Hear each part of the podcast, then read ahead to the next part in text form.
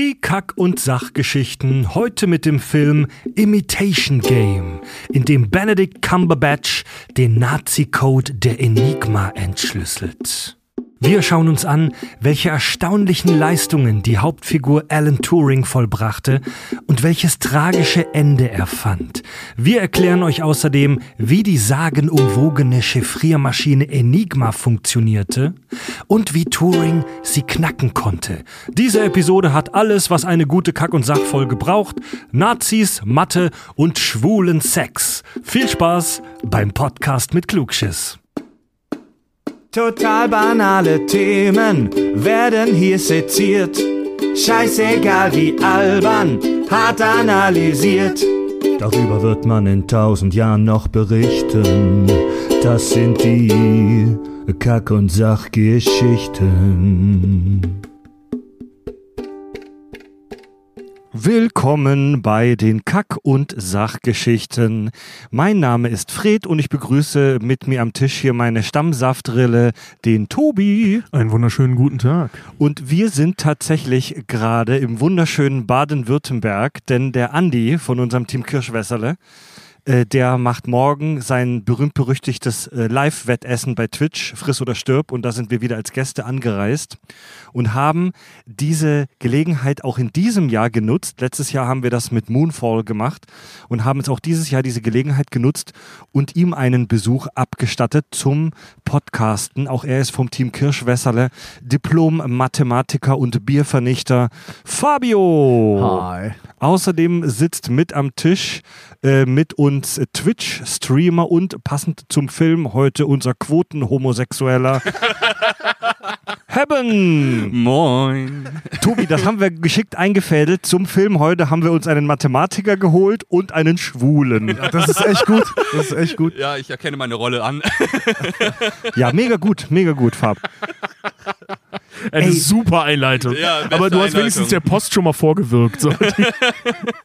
Boah, ich weiß nicht, ob man das hört. Wir sitzen hier gerade richtig idyllisch.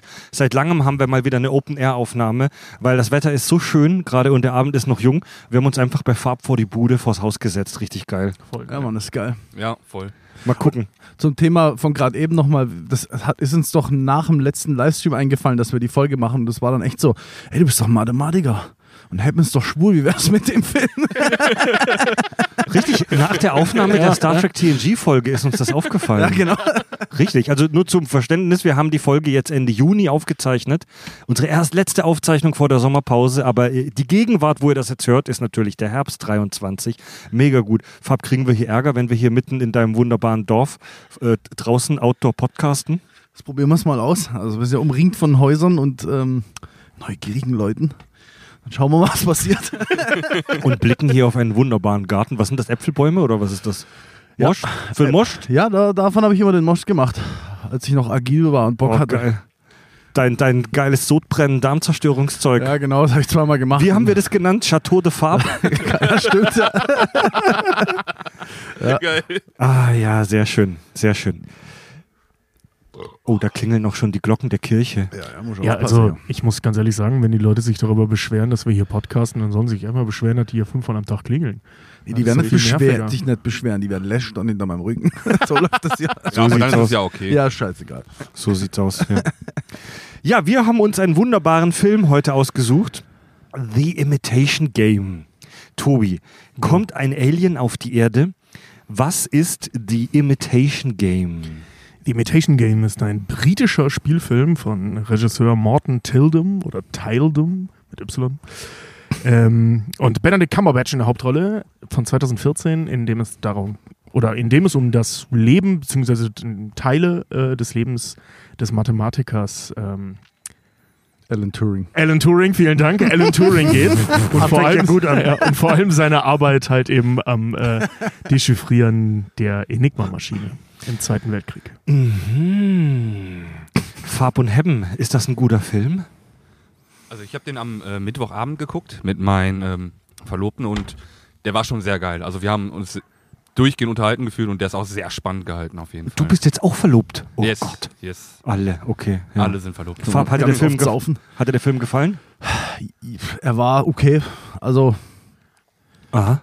es es ist, mein Problem bisschen, ist ein bisschen, dass halt, wenn du, wenn du den Film siehst, so war es nicht, bin ich mir sicher. Also ich bin jetzt auch kein Alan Turing äh, Prof, aber ich, da, Du hast ja viele Mathe- Sachen sind komisch dargestellt. Du hast ja Mathe studiert, da sprechen wir später auch noch über Alan Turing im Speziellen und Ja. über die Enigma-Maschine. Hat in deinem Mathestudium irgendwas davon dich, äh, deinen Weg gekreuzt? ja, Turing-Maschine mal kurz. Also das, das lernst du ja eigentlich erst eigentlich in der Informatik, aber in der Mathematik kriegst du es mal kurz mit, was Okay. eine Turing-Maschine ist und blablabla. Aber jetzt der Oberspezialist bin ich auch nicht. Geil. Kannst du erklären, was das Entscheidungsproblem ist? Nee. Ah, ich glaub. Mhm. Lass mich mal ganz kurz googeln, Ich habe das nicht begriffen. was das nochmal war. Keine Ahnung, der hat eine Arbeit über das Entscheidungsproblem geschrieben und das war halt super wichtig, aber ich habe das nicht verstanden. Okay. Nee, ich auch nicht. Ich bin mir gerade nicht sicher. Ich, ich glaube, ich weiß, was es ist, aber das machen wir eh erst später nach der Genau, Pause. Da ja. können wir nochmal ganz schnell Blitz googeln. Ja, muss nochmal googeln. Der Film ist aus dem Jahr 2014 äh, von dem Regisseur Morten Tildum. Der ist Norweger, also ich glaube, Tildum spricht man es wahrscheinlich aus, ich bin mir aber nicht sicher. Ähm, der hat später nach die Imita also, äh, Ganz Imitation kurz, Game. das sind einfach Problem, Entscheidungsprobleme, Messenprobleme, die einfach nur Ja und Nein als Antwort haben. Ach so. Okay. Äh, von- das war sein Hollywood-Debüt von dem Regisseur und später hat er dann Passengers gemacht und arbeitet bei der aktuell laufenden, wie ich finde, sehr guten Serie Silo mit. Und der Film Imitation Game hat einen, äh, hat einen sehr guten Leumund, IMDb 8.0, Rotten Tomatoes äh, 90% Kritiker, 91% Publikum. Ich bin ein bisschen auf Farbseite, ich fand den Film eigentlich auch nur okay. Fa- äh, Tobi, du findest ihn richtig geil, oder? Also ich finde in erster Linie Benedict Cumberbatch richtig geil in Das der ist was Rolle. anderes, das ja. Ja. Das ist aber, Auch Kira Knightley macht das sehr gut und ich bin wirklich kein Fan von ihr, aber die macht da echt einen geilen Job. Ähm, spätestens seit hier unserer Folge über ähm, Elton John und äh, da haben wir die, die, die, die Formel von Bio, äh, Biopics, also von Biografiefilmen besprochen und seitdem kann ich Biografien nicht mehr gucken, ohne Ich kann dir sagen, was- ich kann dir sagen, passiert was drin genau vorkommen das, muss. was drin vorkommen muss. ich sag dir, ja. was drin vorkommen muss. Einer muss joggen und dann hecheln stehen bleiben. Das ist immer so. Ja. Immer. Ja. Ich hab's vorausgesagt, wo gejoggt habe, ich gesagt, es wird die Szene kommen, wo Hecheln stehen bleibt, dann passiert's nicht und ganz am Schluss passiert's nicht so, ich hab's dir gesagt. Und ein zweites Problem, das ich habe, und das hat, das hat meine Frau auch sofort gesagt, es ist, das ist Sheldon Cooper. Sorry. Ja. Wie, wie, wie, wie er das spielt, das ist zu, zu Neuzeit Sheldon Cooper. Okay. Das ist zu an, also, weißt du, was ich meine? So war der bestimmt nicht. Mit Sicherheit nicht, glaube ich nicht. Ich, ich habe auch ein Interview gesehen Ja. von, von irgendeiner Ollen, die damals dabei war. Die ist jetzt, keine Ahnung, 103 oder sowas. Und die hat auch gesagt, ja, der wird halt, so war er nicht. Gut, man hat Ja. nicht wirklich Filmaufnahmen von ihm, aber. ja, eben. Also ne? vorweg kann man zu dem Film, das, vielleicht haben wir später noch Zeit auch darüber zu sprechen, vorweg, der Film äh, verdreht tatsächlich ganz viele historische Tatsachen oder pimpt sie zumindest dramaturgisch auf, Mhm. aber er gibt, glaube ich, ein ganz gutes Gefühl ähm, für die Zeit und schafft auf jeden Fall Interesse für die Thematik, die Imitation Game. Und äh, wir können ja tatsächlich gleich schon mal mit der, mit, der, mit der Handlung anfangen, denn wir haben noch ganz viele spannende Themen heute, heute weil dieser ganze Komplex rund um die Enigma-Maschine und auch um die reale Person Alan Turing ist, Turing ist ultra spannend. Ja. Äh, wir haben in dem Film drei Zeitebenen, Mhm. drei verschiedene Zeiten. Einmal haben wir den jungen Turing als Schüler äh, in den 20ern. Dann haben wir die Haupthandlung, die spielt äh, 39 bis 41. Turings Arbeit als Kryptoanalyst, wo er dann den, für den britischen Geheimdienst die Enigma-Maschine entschlüsselt. Und dann haben wir als, dritten, äh, als dritte Handlungszeitebene noch die frühen 50er, wo wir sehen, welches tragische Schicksal Turing am Ende seines kurzen Lebens erleiden muss. Und äh, die drei Ebenen sind miteinander verschachtelt innerhalb des Films. Und äh, die, die, die, die dritte, die späteste Ebene, die, da sehen wir ein Interview, was praktisch so uns die Rahmenhandlung gibt. Also das ist für uns der Einsteiger in die Handlung. Äh, ich gehe aber für die Handlungszusammenfassung das Ganze chronologisch durch, weil es, glaube ich, jetzt äh, für die Nicht-Kompliziertheit besser passt. Ähm, das ist kein Interview, das ist ein Verhör. Ja. Also das ist schon, schon nicht unwichtig. Ja, ja, ja, ja, ja. Also streng genommen sind Verhöre ja irgendwo Interviews, aber Du, ist beides dasselbe, nur mit einem anderen Ziel am, am Ende. und einem anderen Surrounding. Ne, Du sitzt halt nicht in irgendeinem Studio oder Café oder so, sondern halt im fucking Knast. Ja. Oder beziehungsweise in einer, äh, in einer Verhörzelle. Ja. Dazu noch eins es gab noch einen Film vorher, der hieß irgendwie Enigma, irgendwas bla bla bla. Das, das wurde ja schon mal verfilmt, ne? Ja. Aber wenn ich mich richtig erinnere, wurde da das komplett, komplett weggelassen, was danach mit ihm passiert ist. Ich richtig Das spielt da, glaube ich, keine Rolle. Also ich kann Das mich fand ich schon immer erinnern. furchtbar, weil das ist ja wohl, also, weißt du, was ich meine? Das ist, Ja. das ist ja wohl die tragische Figur. Alan Turing kommt ja nur daher. Ne? Ja, ja alles wäre andere einfach nur ein einfach Held nur ein und Genie. Thema erledigt, ja, genau. genau. Ja, Mann. Gut, heutzutage ist er ein Held, damals halt dann nicht, ne? Ja. Das wird noch ultra tragisch. Ja, erste Zeitebene 1928 England. Der junge Alan Turing ist ein introvertierter und sonderbarer Schüler. Er hat nur einen Freund, Christopher. Er ähm, ist auf der Schule in Hogwarts und also so sieht's Und sieht auch aus wie Young Sheldon. So sieht's da jedenfalls aus. Und die, das war die äh, Sherborne School in Dorset, wenn ich das richtig verstanden habe. very British. Und Plymouth. Die beiden, also Alan Turing und sein einziger Freund Christopher, die entdecken ihre Leidenschaft als Schüler für Kryptographie, also Verschlüsselung. Ja. Soweit so alltäglich. Und Naja, so als homosexuelle Kids in den 20ern ist das keine schlechte Idee, wenn man, sich wenn man die Liebesbriefe verschlüsselt. Ja, also, ja. also das machen sie ja. sie schicken sich gegenseitig verschlüsselte Briefe und Alan beginnt sich in Christopher zu verlieben und er plant, ihm nach den Ferien seine Liebe zu gestehen. Doch Christopher kehrt nicht zur Schule zurück, denn er ist an Tuberkulose gestorben. Aber ob Christopher schwul war, das weiß man nicht. Nee, das weiß, Weiß man man nicht. das Nee, also man hat eher so Andeutungen gekriegt. Also es sah schon Ja. so aus, als hätten die sich ineinander verknallt, aber haben sie Weiß man das in echt? Weiß ich nicht. Also ich habe ich keine Infos Oder gab es den überhaupt? Äh, ganz ehrlich, habe ich so genau nicht rausgefunden. Also ich habe versucht rauszufinden, es gab wohl ähm, so einen Fall in seiner Kindheit, dass halt ein Jugendfreund gestorben ist an Tuberkulose. Ich habe zum Beispiel nicht rausgekriegt, ob der Christopher hieß. Ich, ich habe auch nicht rausgekriegt, ob die Maschine Christopher hieß. Richtig, exakt. Was ist bestimmt Ja. nicht. Egal. Ja, das ist vermutlich für den Film dramaturgisch aufgepimpt. Was ich schon mal richtig Ja, das hart kann finde. sein. Was ich schon mal richtig bescheuert Also kann natürlich sein, ne, dass er sie insgeheim Christopher genannt hat, aber zumindest habe ich nichts dazu gefunden.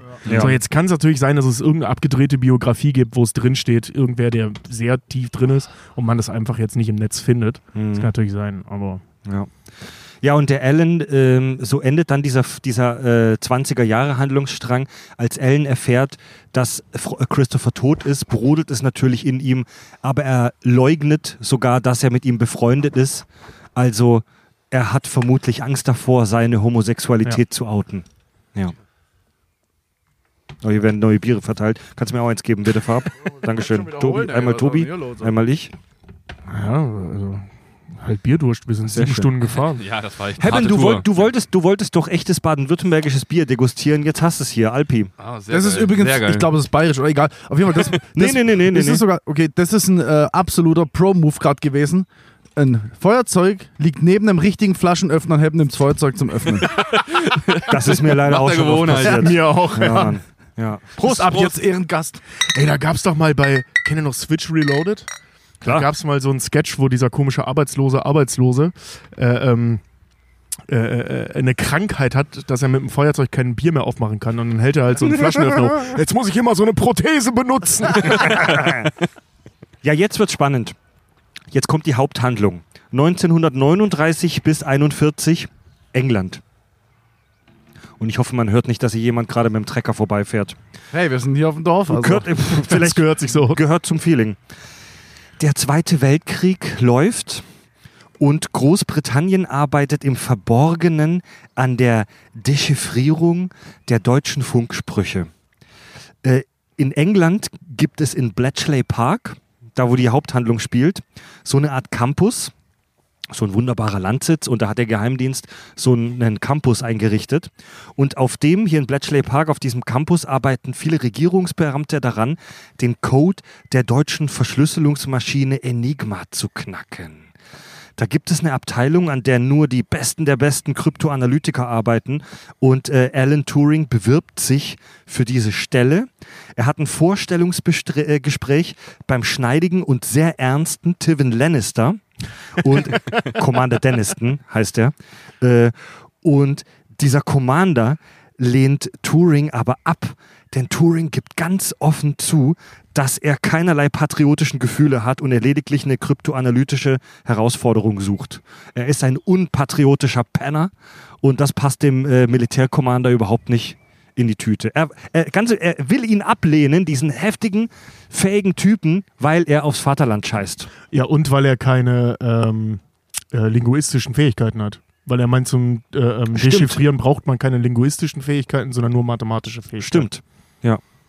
Ja. Was sich ja als richtig herausstellt, aber eben, äh, äh, ja, ja, äh, ergibt ja auch irgendwie Sinn. Aber es ist, äh, ähm, ich sag mal, für jemanden, der da so gar keine Ahnung von hat, wie offensichtlich dieser, dieser General, ähm, klingt es schon schräg irgendwie, ne? So, du sollst Texte übersetzen, ohne Texte zu kennen. Ja. Ja. Aber Ja, da machen ja. sie sich ja nachher nochmal drüber lustig. Ja. Turing wird aber dann doch eingestellt, weil er so ein krasser Typ ist. Und da trifft er auf sein neues Ty äh, Team. Sein Chef ist Hugh Alexander, ein mega intelligenter und heißer Typ. Wir kennen den Schauspieler aus Watchmen, wo er Ozymandias gespielt hat. Meine Frau steht mega auf den. Deswegen hasse ich ihn. Er ist aber auch echt heiß. Ja, auf so eine geile britische Art. Ja, ne? Mann. Und so mega intensive, sexy Augen. Er hat normale Zähne.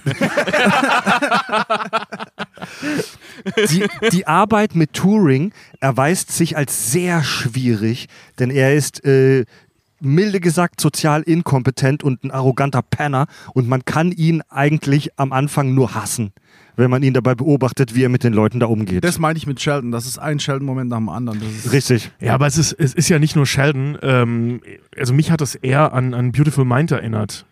ja, halt dieses Ja, also es typische ist- Autistending. Aber Es ist Genau. halt so das absolute Stereotyp, wie man sich so im Mainstream, in der Mainstream-Popkultur so intelligente Autisten Aber, ey, vorstellt. Ich sag dir eins, die sind sicher nicht den ganzen Tag am Tisch gehockt und haben diskutiert.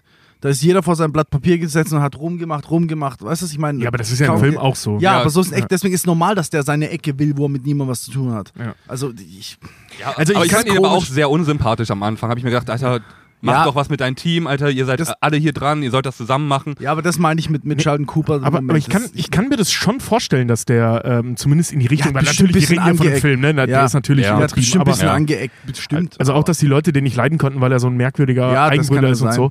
Weil, ähm, ich meine, wenn man sich jetzt die Geschichte von ihm anschaut, ne? Ähm, Homosexualität, also er hat auf jeden Fall Angst, dass irgendwer zu viel über ihn weiß Ja. und das nachher merkt. Ne, wir haben ja nachher noch die Situation, dass, dass er feststellt, dass das jeder um ihn gecheckt hat, der sich Mhm. mehr als drei Worte mit ihm unterhalten hat. Frage aus mich irgendwelchen auch, Gründen. das stimmt. Frage mich echt auch.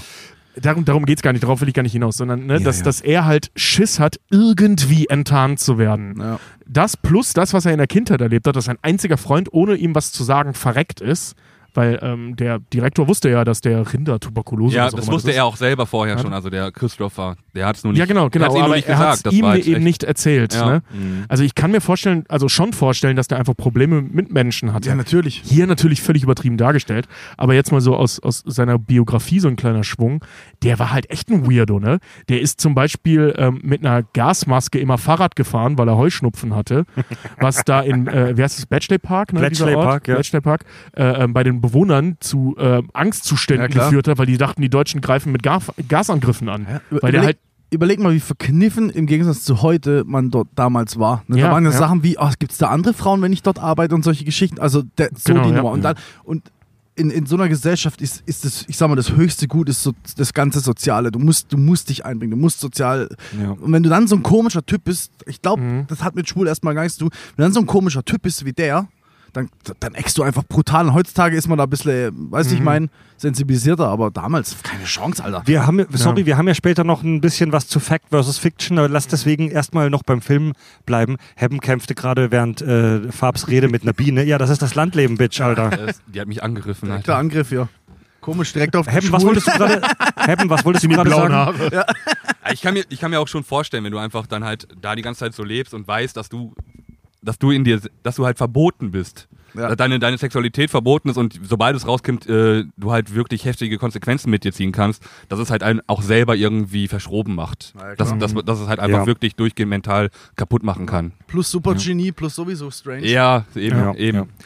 Die Arbeit an der Enigma-Dechiffrierung erweist sich als super schwierig bis unmöglich, denn es gibt eine unglaubliche Menge an Einstellungsmöglichkeiten der Maschine und viel schlimmer.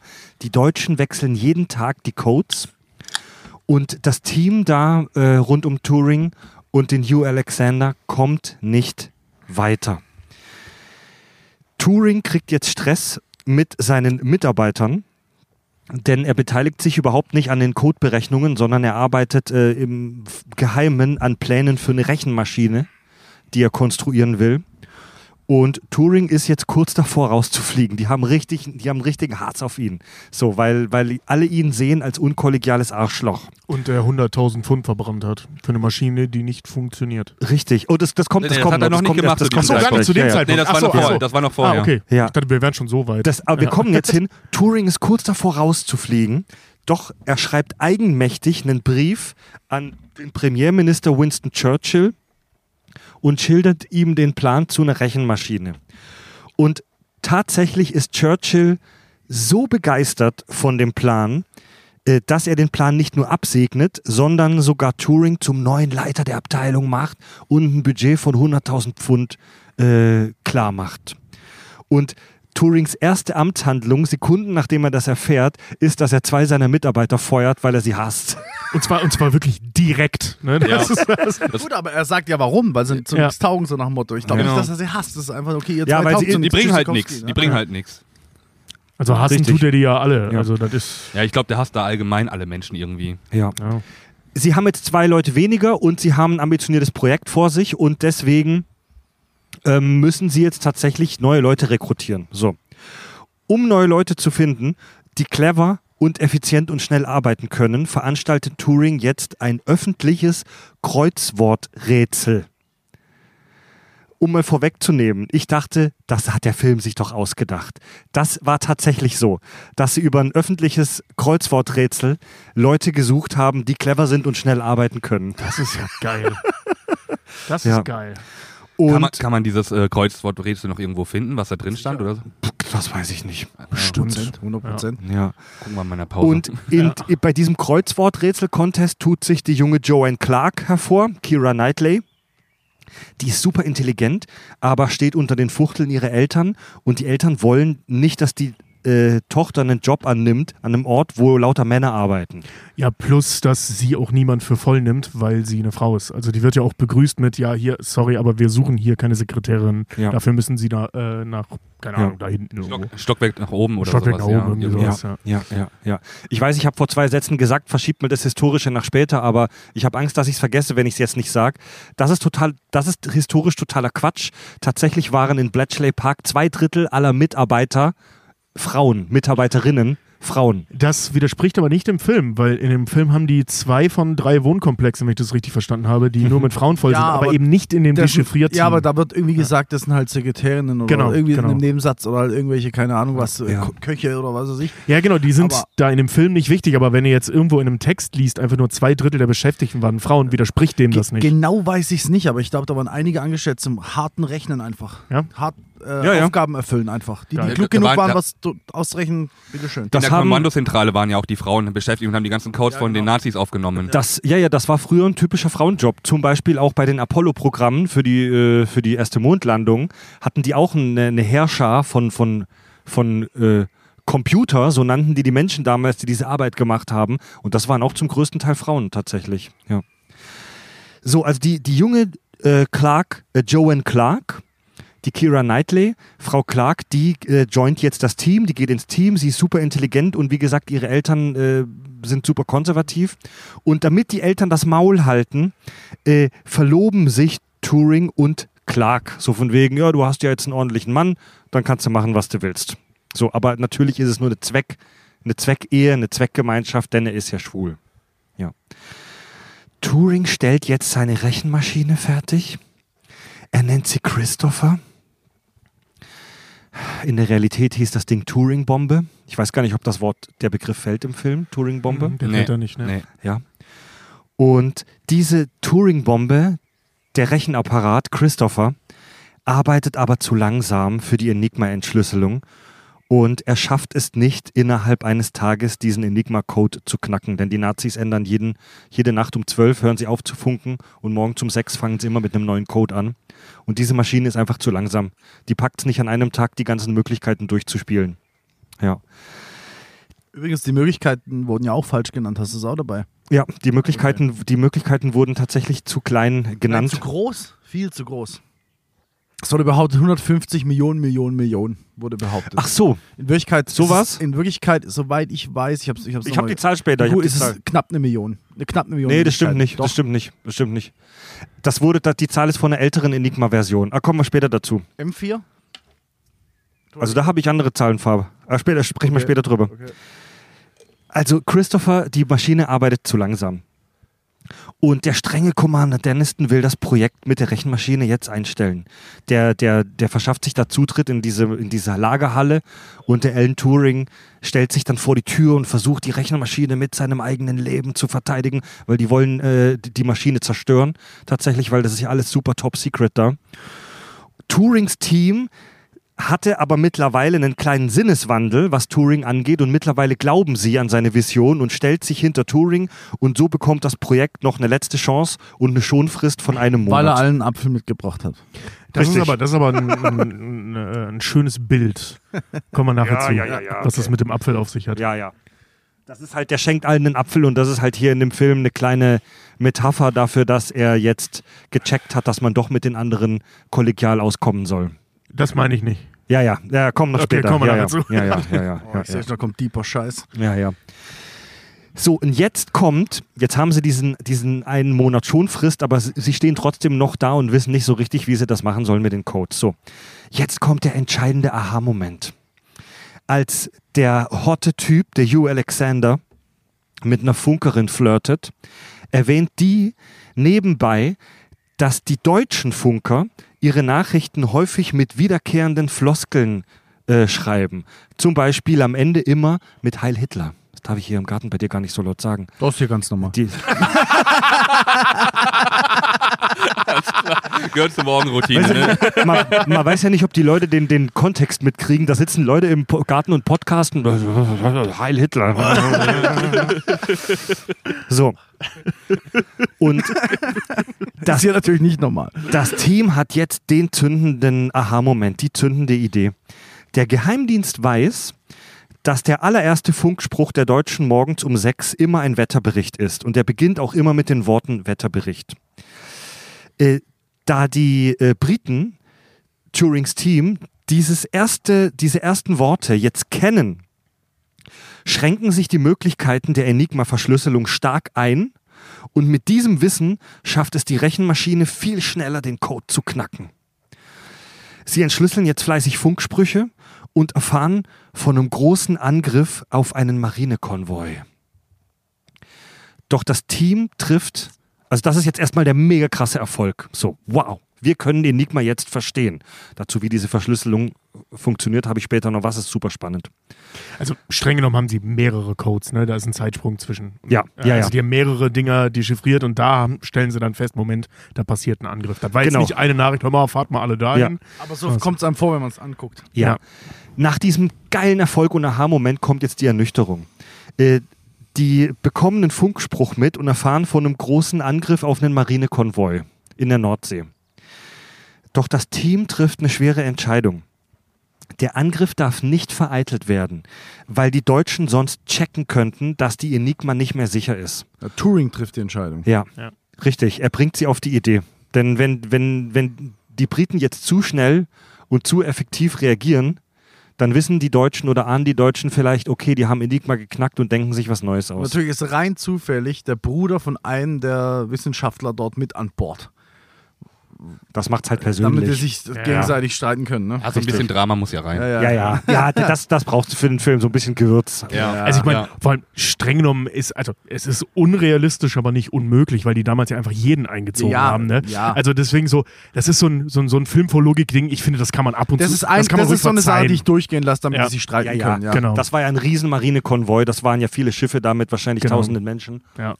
Also es ist, es ist realistisch genug, dass man da mal ein Auge zudrücken kann. Ja. So, und die entwickeln jetzt ein System, ähm, nachdem entschieden wird, äh, ob man auf Funksprüche reagieren darf oder nicht. Und nach diesem Riesenerfolg offenbart Turing seiner Verlobten seine Homosexualität. Sie will ihn trotzdem heiraten, er weist sie aber zurück, weil er sagt, du musst dein Leben leben. Äh, es gibt außerdem eine kleine B-Handlung in, diesem, in dieser Zeitebene. In der Turing einen russischen Doppelagenten enttarnt. Die ist aber eher unwichtig äh, für die Haupthandlung. Dieser Doppelagent erpresst Turing mit dem Wissen um seine Homosexualität. Und in dem Zuge erfahren wir dann auch, äh, wie sick diese ganze Nummer mit, dem, mit der, der Geheimdiensterei ist, weil wir erfahren, der Geheimdienst weiß schon lange von diesem Doppelagenten. Sie lassen ihn aber gewähren, weil sie so bewusst Informationen an die Russen rauströpfeln lassen können. Das ist übrigens nicht nur in der Vergangenheit, das ist auch heute ähm, total typisch für Spionagearbeit. Ähm, ich habe letztens, ähm, als wir TNG aufgenommen haben, habe ich mich über Diplomatie schlau gemacht. Thema, das da nachher nicht mehr reingepasst hat. Ähm, und dementsprechend auch über Spionage, weil das ja Teil der Diplomatie ist. Und es ist wohl so, dass also Geheimspione gibt es so gut wie gar nicht, weil die werden früher oder später immer enttarnt. Die Frage ist nur, ob man das öffentlich macht, ob die enttarnt wurden oder nicht, oder ob man, wie in diesem Film, die einfach nutzt. Du hast diese doppelt und dreifach verschachtelte Dreckslogik halt. Ja. Und, und das Ja, ist ja ja. auch das, das ist ja was geil gezeigt wird in dem Film mit dem Moment, wo Turing sagt, nee, wir, wir machen jetzt überhaupt nichts, weil Ja. Dann hast du deine ganze Arbeit an die Wand gefahren. Verstehst du, was ich meine? Ja. Und es ist, es gibt Infos, die zu haben, ist nicht immer ein Segen. Ja. Was ist das? Genau, und der, der, also die Russen sind ja, sind ja im Prinzip, naja, jetzt nicht direkt Alliierte, aber sie stehen ja auf der gleichen Kriegsseite, weil sie auch gegen die Nazis kämpfen. Wäre das jetzt ein deutscher Doppelagent gewesen, würde die Sache wahrscheinlich anders aussehen. Ja, genau, genau. Äh, aber ja. so konnten sie bewusst kleine Infotröpfchen an die Russen rausgeben. Das sagt Mark Strong, der diesen MI6-Typen spielt, der sagt das ja auch, ne? Ähm, so dass, äh, wir sehen das ja sogar, dass sie sogar noch die, die, die, ähm, ich sag mal, die Umschläge mit den Spionageinformationen austauschen, nachdem der die halt in so einen Briefkasten geschmissen hat und so. Ja, Weil er kann so lenken, welche äh, äh, Infos halt raus an Stalin gehen und, ja, und, und vor, das allem, lenken. vor ja. allem war ja die, die UdSSR kein Feind, kein echter Feind. Der, also es war kein Kriegsfeind. Sie waren der Es Feind. war kein Kriegs sie, Kriegsfeind. Genau, sie ja. waren halt der Feind des Feindes und damit im Prinzip Genau. der Freund in Anführungszeichen. Also Ja, Großbritannien und die Sowjetunion waren jetzt keine Freunde, aber also niemand war befreundet mit der Sowjetunion, die nicht Teil der Sowjetunion waren oder ähnlichen Staaten. Aber äh, ja, der Feind meines Freundes ist, ist mein Das Freund. weiß ich jetzt Ne? nicht, aber ja. ja, ja. Aber der Spion hat sich auch mega dumm angestellt.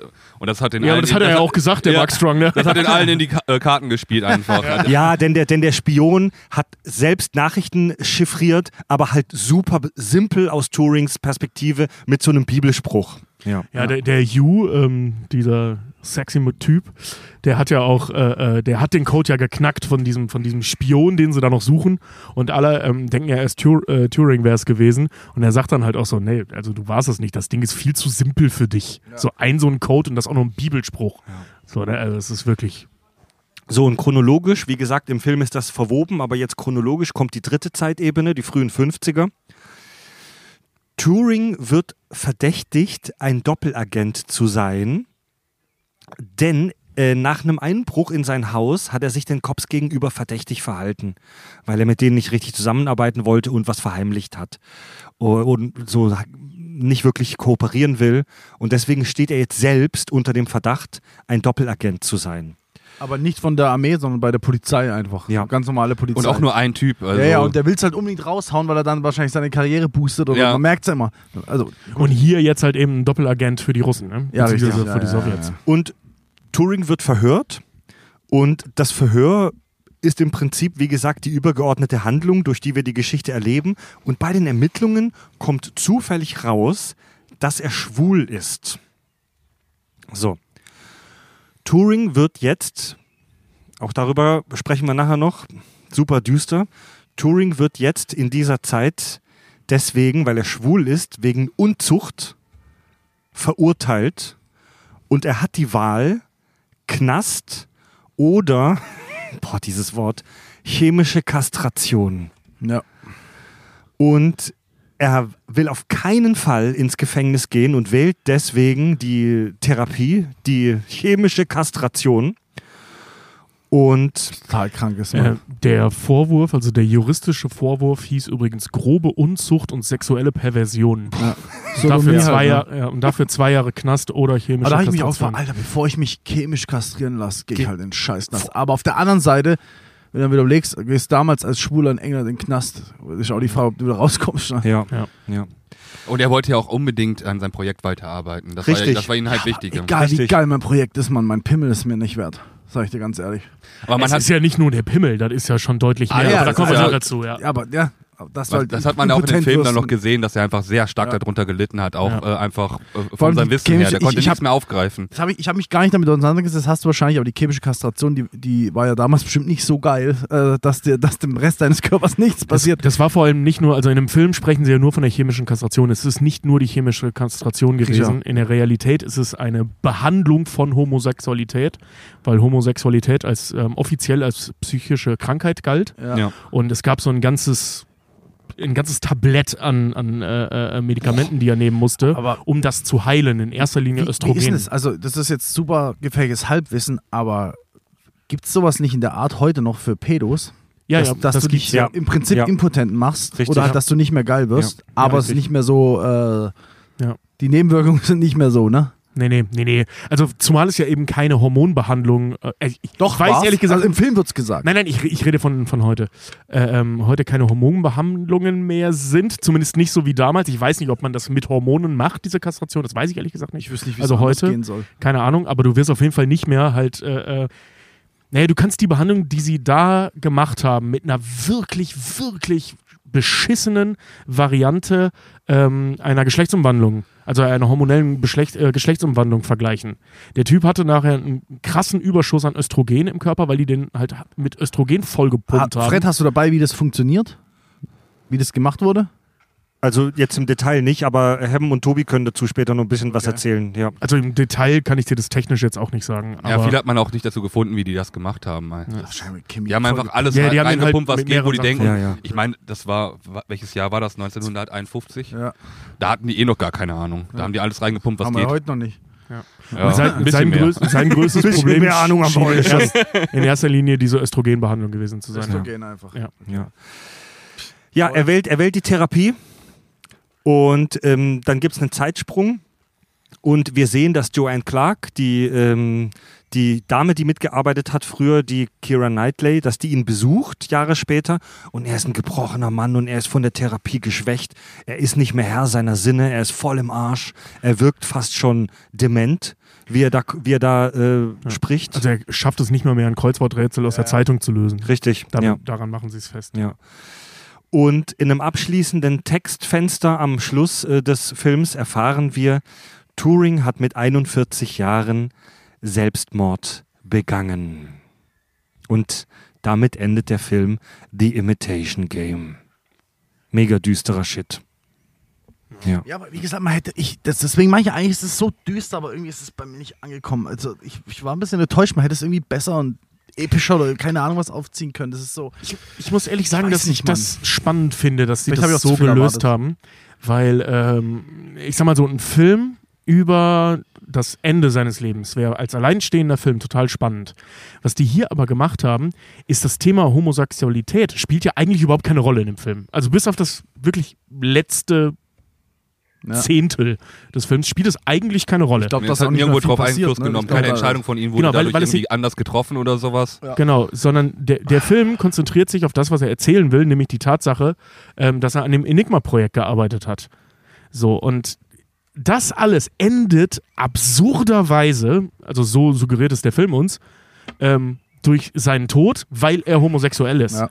Weißt du, also das äh, etwas, das nichts, aber wirklich gar nichts mit seiner Arbeit zu tun hat, kostet ihn am Ende des Und im, Lebens. im Film wird es ja auch so dargestellt, dass zu dem Zeitpunkt, wo er stirbt, immer noch keiner weiß, dass er eigentlich ein Kriegsheld ist. Ich weiß jetzt nicht, wie es in Richtig. echt war. Ja. War es in den echt auch 70 so? das, war auch ist so. erst in den 70ern Erst rausgekommen. 70ern? Das ist war halt der alles- Scheiß. Das ist, wäre es Ja. schon bekannt gewesen, wäre vielleicht. Okay, wer weiß. Wer Nee, weiß, nee, wer nee. weiß. Wenn off offiziell, offiziell oder groß bekannt geworden wäre, dass der äh, ein Kriegsheld ist, der wäre ja gefeiert worden wie Sau. Wenn Ja, man, aber wenn es dann wieder heißt, schwul. könnte dann sein, ist er auf einmal schwul. Erst Boah. recht auf die Fresse. Ja. dann wäre sein Lebenswerk einfach im Arsch gewesen. Ne? Weil, also es passt gerade ganz gut, also weil ich merke schon, dass ihr unbedingt darüber sprechen wollt.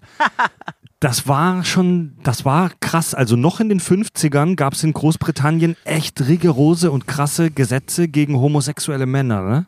Ja, man hat es ja immer so im Kopf, so, so von, von der Geschichte, die Nazis waren die, die die Schwulen alle umgebracht haben, aber die Gesetze gab es überall. Du wurdest zwar nicht umgebracht, aber hast halt eine chemische Kastration oder Knast. Also, Schrägerweise waren die Gesetze äh, in Nazi-Deutschland nicht so hart wie in England. ja gut, am Nazi-Deutschland bist du halt abgeholt worden. Das ist es halt. Also, ja. Wenn die. Konzentrationslager So. nicht gewesen wären, ähm, rein gesetzlich, Rein rein, gesetz- juristisch gesehen, hatten die hier ein besseres Leben. Ja. Schrägerweise.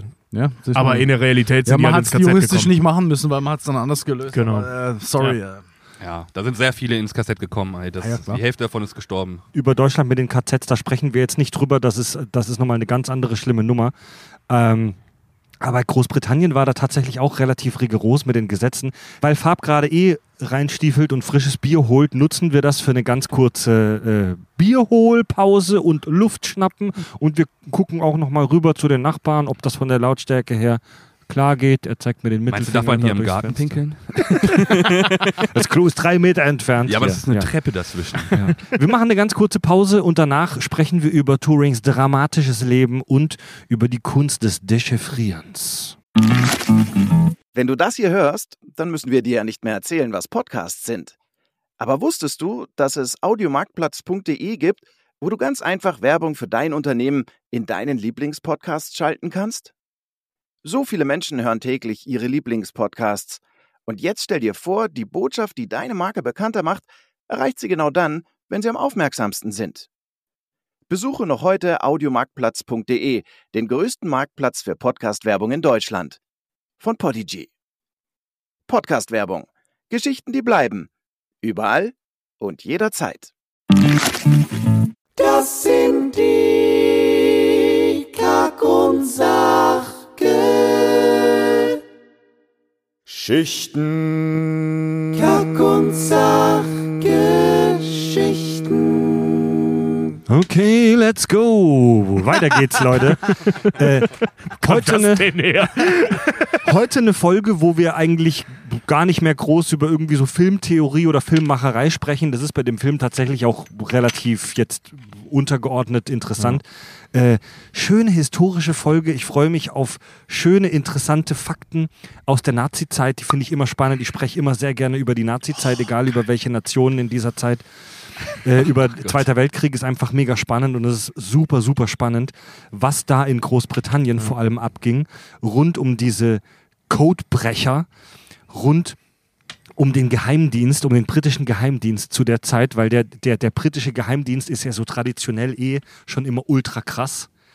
Ja, Das wird doch im Film noch so geil erwähnt, so wir sind vom MI6, es gibt nur fünf Militär äh, äh, Intelligence ja. Einheiten. So, ja, wir sind der Geheimdienst. Die sind so- MI6 Ja, kennt Die sind so geheim, die kennt man nicht mal. Wir machen ja. unseren Job halt gut. Das? bei, bei Kingsman gibt es das doch auch, ne? Schicken sie das ans MI6, an, an die NSA, äh, an die CIA und an das und das und das und an den chinesischen Geheimdienst. Ist es nicht gruselig, dass niemand weiß, wie der chinesische Geheimdienst heißt? Das nenne ich geheim. Doch, das Oh weiß Gott. man auch. Farb, was hast du da gerade ausgeschenkt? Ich habe ähm, ich hab heute einen Kirschwässerler gekauft. Ich dachte, ich kaufe heute mal was Edleres. Und dann habe ich den Preis von dem hier, was ja geil aussieht, mit dem Preis von dem, was wir immer saufen, verglichen. Und es ist nur ein Euro teurer. dann habe ich die Namen verglichen, ist der gleiche Hersteller. Also wahrscheinlich, wahrscheinlich unterscheidet sich nur in der Flasche. Ja, Mann, das ist die Pseudo-Premium-Marke. Alles Marketing. Na dann erstmal Prost. Also, so sieht's aus. Tschüss. Ja, Prost. Tschüss. Kirschwässerle.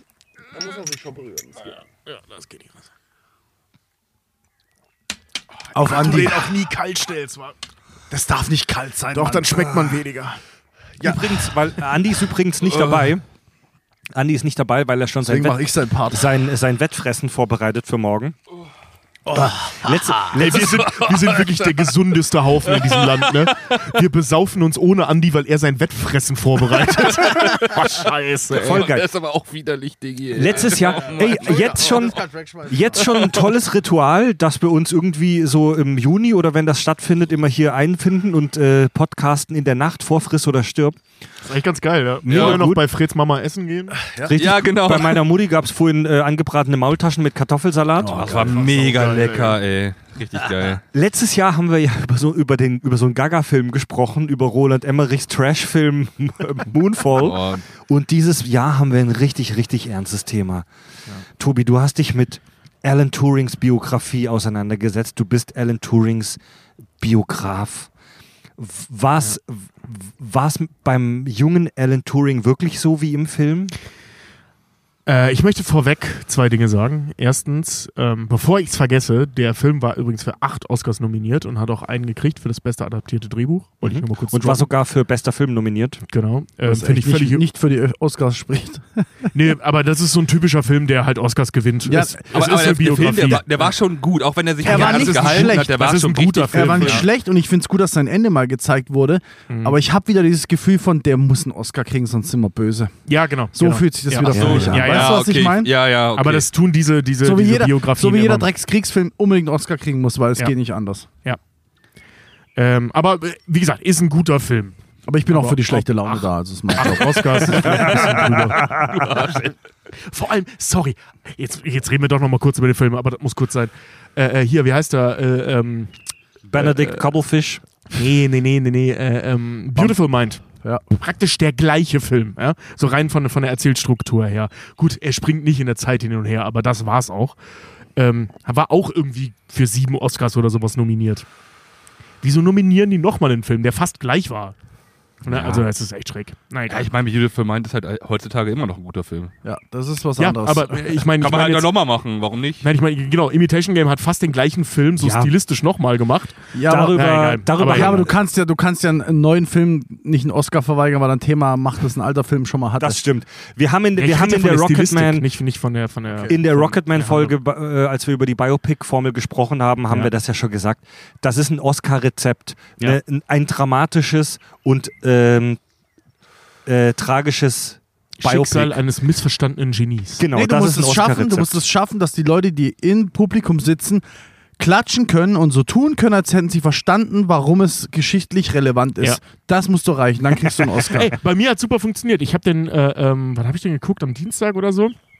Äh, ähm, ich habe sogar extra die Blu-ray geholt, weil ich jetzt anfange, Blu-rays zu sammeln, aber lass uns nicht über dieses Thema reden, weil halt echt bescheuert ist und all meine früheren Aussagen widerspricht. Das war mein erster Ähm. Film, den ich auf YouTube ausgeliehen habe. ja, jedenfalls äh, äh, ähm, kam dann halt so dieser, dieser Schriftzug, ne, ähm, irgendwie bla bla bla, das gilt, äh, ne, heute nennen wir diese Maschinen Computer, was faktisch nicht so ganz richtig ist, aber auch nicht so richtig falsch. Jedenfalls, äh, ähm, da musste ich mir echt eine Träne verdrücken, weil so diese Geschichte, die ich gerade gesehen habe, dieses Helden, der auf so eine beschissene Art gestorben ist und dann, ey, mal ganz im Ernst, krasseren Scheiß entwickelt hat, ähm, oder mitentwickelt hat, den Computer kommen wir nachher nochmal zu, ähm, das, das hatte wahrscheinlich einen größeren Impact als die Tatsache, dass er mitgeholfen hat, die Nazis aufzuhalten. Ganz ehrlich, Der Computer ist krasser als das Dritte Der einzige Reich, für mich- was den Alltag, die Veränderung des Alltags aller Menschen auf diesem Planeten angeht. der, der, All, äh, der Alltag, sag ich schon.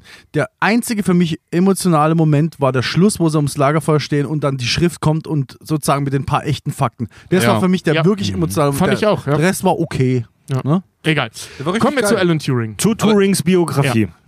Am 23. Juni, witzigerweise vor vier Tagen zum Zeitpunkt dieser Aufnahme oder so, ne? Richtig. 1912 kam er zur Welt. Und ähm, hier beginnt schon so ein bisschen die Geschichte seines Alleinseins. Ähm, nämlich war der Vater von ihm britischer Beamter in Indien, also britisch-Indien damals noch. Ne? Und seine Eltern haben ihn halt alleine gelassen. Er und sein älterer Bruder ähm, sind bei einer bekannten, relativ hohe Kreise, also wahrscheinlich kann man nicht von befreundet sprechen, sondern einer bekannten äh, ähm, Witwe aufgewachsen, weil die Eltern halt zurück nach Indien mussten, um da zu arbeiten, weil er halt Bearbeit äh, Beamter da war. Der war drei Jahre komplett ohne seine Eltern, die sind nur ab und zu mal am Wochenende shit. rübergeflogen. Und äh, ähm, die Mutter ist danach halt auch nach London und hat die Kids wieder zu sich genommen. Der Vater aber war die meiste Zeit aber trotzdem in Indien. Also einfach ein Typ, der sein Leben lang erstmal alleine gelassen wurde bis zu diesem Zeitpunkt.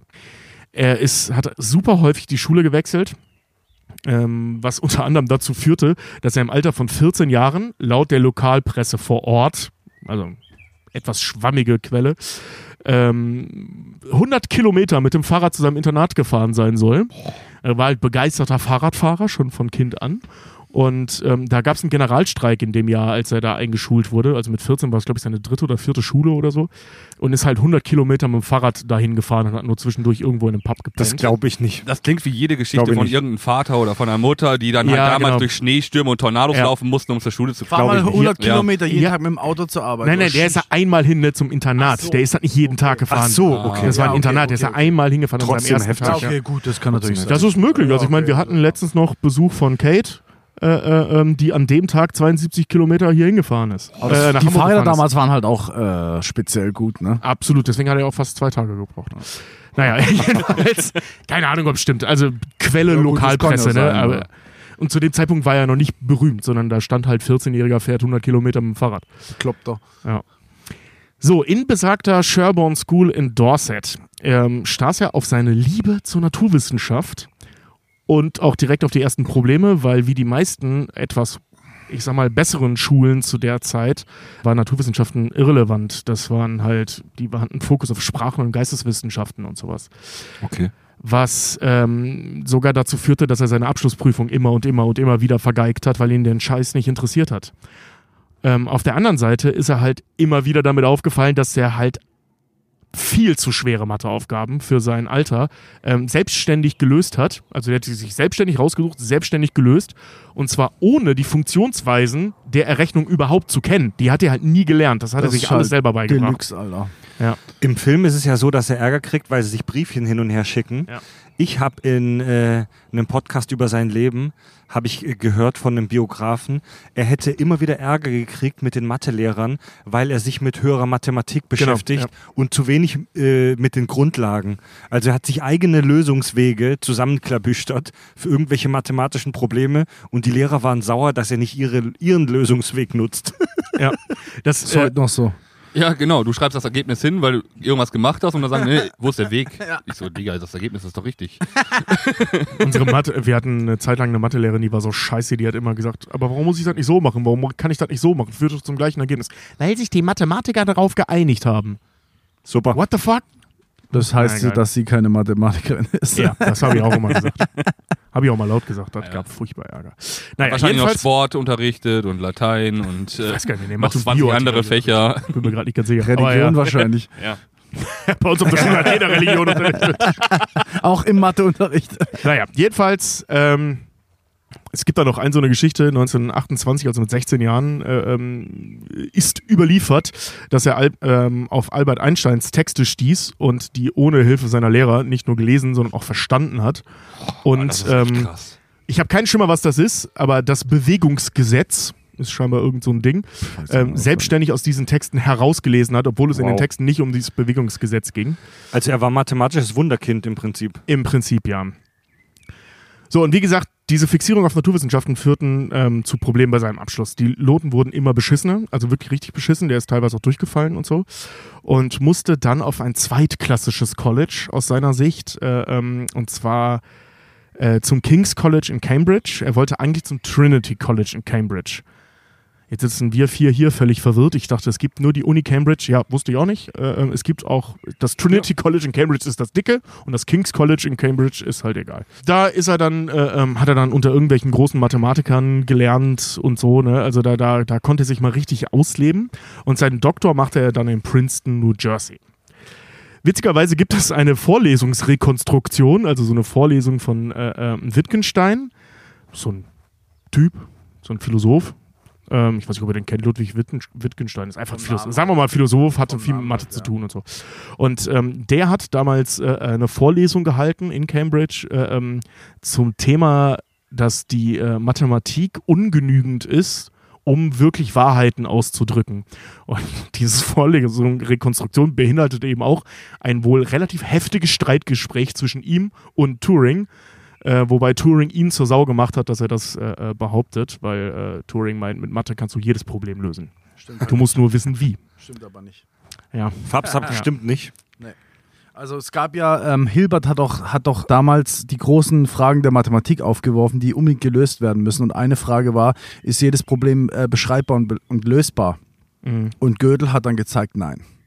Gödel hat gezeigt, dass du egal, also Gödel hat gezeigt, egal wie deine Sprache aussieht, du hast, du hast sozusagen ein Set von Beschreibungen, von, von Regeln, dann kannst du immer eine Frage konstruieren innerhalb dieses Sets von, von äh, Regeln, die nicht beantwortbar ist. Und damit hat er die ganze Mathematik durcheinander gebracht damals.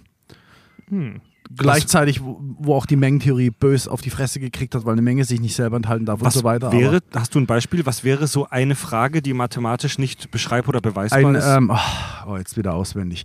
Ein, ähm, ein abgeschlossenes System kann nicht, äh, nicht beweisen, dass es ähm, abgeschlossen ist. Irgendwie sowas. Also ein, ein System kann, können wir nachher googeln.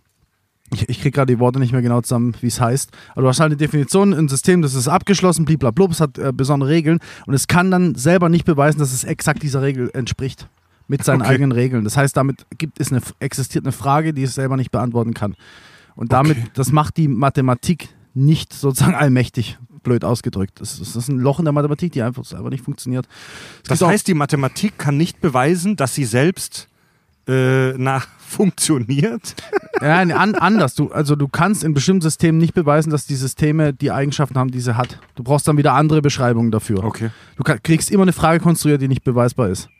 Es gibt so Sachen wie Abzählbarkeitsaxiom zum Beispiel.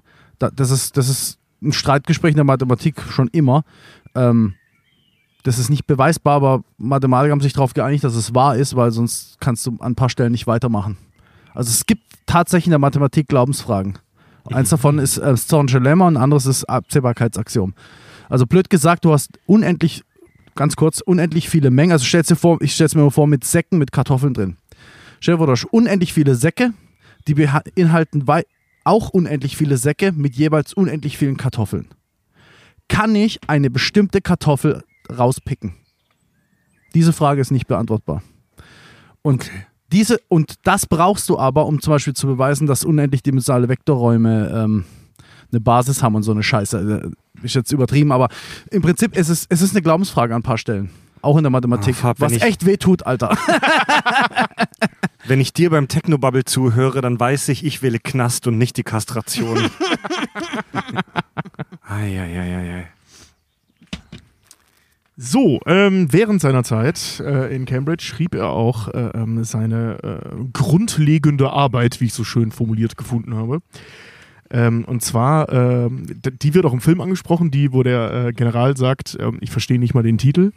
Die heißt tatsächlich im Englischen auch äh, On Computable Numbers with Application on the Entscheidungsproblem. Ich habe versucht mir durchzulesen, worum es da geht. Ich habe nicht ein Wort verstanden. Also ich habe es wirklich nicht gereilt, müsst ihr leider selber nachgucken. ähm, also on computable numbers with application on the Entscheidungsproblem. Und dort beschrieb er unter anderem die theoretischen Grundlagen einer Rechenmaschine, die alles berechnen kann, wenn das mit Algorithmen berechenbar ist. Mhm. So, ne? Also so die theoretische Grundlage für Computer, wenn du so willst. Äh, oder halt erstmal der Turing-Maschine. Also im Prinzip ein Computer, eine Rechenmaschine, der du jede mögliche Problemstellung geben kannst. Kommen wir nachher dazu oder soll ich jetzt raushauen? Hau gerne jetzt raus. Ja. Eine Turing-Maschine ist ein mathematisches Modell, das gibt es erstmal nicht in echt. Ja? Das ist ein mathematisches Modell. Und es ist eigentlich ganz billig. Du hast ein Band, also wirklich, stell dir ein Band vor. Und da sind ganz viele Viereckle drauf gemalt und ich kann sozusagen an jeder Stelle was reinschreiben. Ein Buchstaben vom Alphabet, das definiert wird. Und am Schluss hat man einfach gesagt, 0 und 1 reicht. Also ich kann sagen, 0, 1 oder nichts kann ich da reinschreiben. Und das Band ist unendlich groß und ich kann es nach links, nach rechts verschieben und ich kann Einträge umschreiben, löschen, was auch, auch immer. So, die Turing-Maschine hat im Prinzip jetzt nur eine Aufgabe. Sie, sie startet an einer Stelle und mit einem Eingabewort. Das ist sozusagen der Input zum Algorithmus. Ja? Also eine Turing-Maschine selbst ist im Prinzip ein Algorithmus. Das war eine frühe Definition vom Algorithmus. Du hast ein Eingabewort. Sagen wir mal, wir starten mit 1,1. So, Als, Sta als Startwort. Startwort. Hier, hier ist der Start. Genau. Also sozusagen die Frage an den Algorithmus. Du hast einen Algorithmus, den gibst du eine Eingabe und du willst, dass was rauskommt. So, und- die nennen das halt Wort, Startwort. Sagen wir mal, das Startwort ist 1,1, keine Ahnung, die Zahl 3 zum Beispiel binär. Und dann gibt es einen Algorithmus, der fängt an, der nimmt die erste Zahl, wenn sie eine 1 ist, dann äh, mache ich das, dann gehe ich 1 nach rechts, nach links oder bleib, wo ich bin, kann löschen, kann blub. Und damit kannst du so ziemlich alles berechnen. Das ist ein Algorithmus. Wenn du, wenn du dich da mal reindenkst, merkst du, okay, damit könnte ich theoretisch alles codieren, berechnen. Ich, könnte, ich kann damit alles bauen, was wir kennen. Und damit hat, und Turing hat es im Prinzip erschaffen, um die Frage der Berechenbarkeit zu stellen. Also, was kann man berechnen, was kann man rausfinden algorithmisch und was nicht? Und die Turing-Maschine ist sozusagen eine Definition von alles, was die Turing-Maschine kann, nennen wir mathematisch berechenbar. Und das Korrekt. ist ein Algorithmus. Korrigier mich, aber das ist ja im Prinzip die Grundlage für Computer, wie wir sie heute kennen. Fast. Ein, Vielleicht eher so wie, es wie, wie äh, die Wenn-Funktion bei einer Excel. Zum Beispiel ist dies auch eine Turing-Maschine. Jeder Algorithmus ist eine Turing-Maschine. Und eine Univer dann hat er irgendwann gesagt, eine universelle Turing-Maschine hat er definiert als eine Maschine, die ein Band entgegennehmen kann und dann und ein, ein Set von Instruktionen und den Algorithmus ausführen kann. Und die universelle Turing-Maschine kann jede Turing-Maschine em- emulieren. Auf Deutsch, die universelle Turing-Maschine ist ein Computer. Richtig. Und der Algorithmus ist die Turing-Maschine selbst. Ich hoffe, ich greife jetzt nicht vor, aber einen, eine universelle Turing-Maschine und ist im Prinzip ein Computer, bei dem Hardware und Software getrennt sind. Und damit hat er im Prinzip das Konzept des heutigen Computers erfunden, denn so funktionieren unsere Computer heute. So, ja, jein, Weil, soweit la- war lass, das mich kurz, lass mich kurz ausreden und korrigiere mich dann. Äh, so funktionieren ja unsere heutigen Computer. Du hast einen Computer, die Hardware, die ganzen elektronischen Bauteile. Das ist die Hardware. Und da steckst du noch eine Software rein. Und indem du die Software veränderst, kann diese Maschine ganz unterschiedliche Probleme lösen. So, das ist die Idee dieser generellen Turing-Maschine. Universellen. nicht universellen ganz, nicht, nicht ganz. Die Turing-Maschine. Turing-Maschine selber hat auch Software, nämlich das Set von Instruktionen. Du hast eine Menge von Instruktionen. Ja, meine ich ja, Das ist die ich ja, Software und du hast ja. das Band. Da, der Speicher ist die Hardware. Ja. Da hat damals alt- er hat es halt als Band. Hat, so, warte kurz. Also Was damals, ist- ne? Also der hat es ja selber Genau. weiterentwickelt, Das heißt, aber damals. Die Trennung ja. hast du schon in der Turing-Maschine selber. Die universelle Turing-Maschine ist nur eine Maschine, die jede, an, die jede mögliche Turing-Maschine emulieren kann. Mhm. Ma das machen kann, was irgendeine Turing-Maschine kann. Auf Deutsch, damit hat er sich den Computer ausgedacht. Also, jede Programm, fast jede Programmiersprache, wir haben C, C++, Java und so Scheiße, die sind alle Turing komplett, also vollständig nennt man das, Turing vollständig. Das sind Turing, also das sind allgemeine Turing-Maschinen. Du kannst dem Ding einen Algorithmus programmieren, der macht's. Und Der einzige Unterschied ist, dass eine Turing-Maschine ein unendlich großes Band hat, das leer ist. Und das heißt, dass du unendlich brutale, große Aufgaben erfüllen kannst. Und wir sagen halt, okay, unsere Maschinen sind trotzdem Turing komplett oder vollständig. Wir haben halt bloß nicht unendlichen Speicherplatz. Das ist der einzige kleine Unterschied. Äh, eine Sache noch, dann höre ich auf, mein Halbwissen reinzuwerfen. Es gab ja schon früher Computer, Rechenmaschinen. Konrad Zuse zum Beispiel, deutscher Ingenieur, hat, der, der gilt ja im Prinzip so als der Erfinder des Computers, Ja. der Rechenmaschine. Aber bei diesen Zuse-Computern, die hat er Mitte der 30er gebaut, war es so, dass äh, diese Rechenmaschine nur eine ganz bestimmte Aufgabe erfüllen Richtig. konnte. Richtig. Hier waren Hard- und Software miteinander verschmolzen.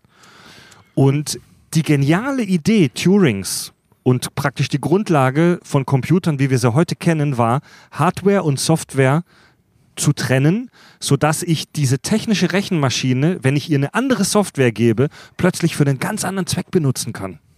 So funktionieren unsere Computer und Smartphones heute. Ja, könnte man so, So, ausdrücken. rein t- dein Smartphone haben, das du benutzt, das benutzt du zum WhatsApp schreiben und Pornos gucken. So, wie die mehr, meisten mehr Menschen. Pornos als WhatsApp. Rein theoretisch könnte ich da jetzt eine Software aufspielen, äh, die verwendet wird, um in der Raumfahrt Orbit, Orbits zu berechnen oder um die Enigma zu entschlüsseln. So, dafür wurde die, das Smartphone nicht gebaut. Dafür gibt es eine App.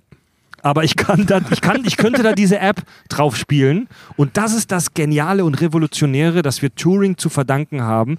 Die äh, Trennung von Hardware und Software. Ja, du musst dir vorstellen, diese, die, vorstellen, diese scheiß Turing-Bombe, die den ganzen Raum eingenommen hat, ist ein Algorithmus.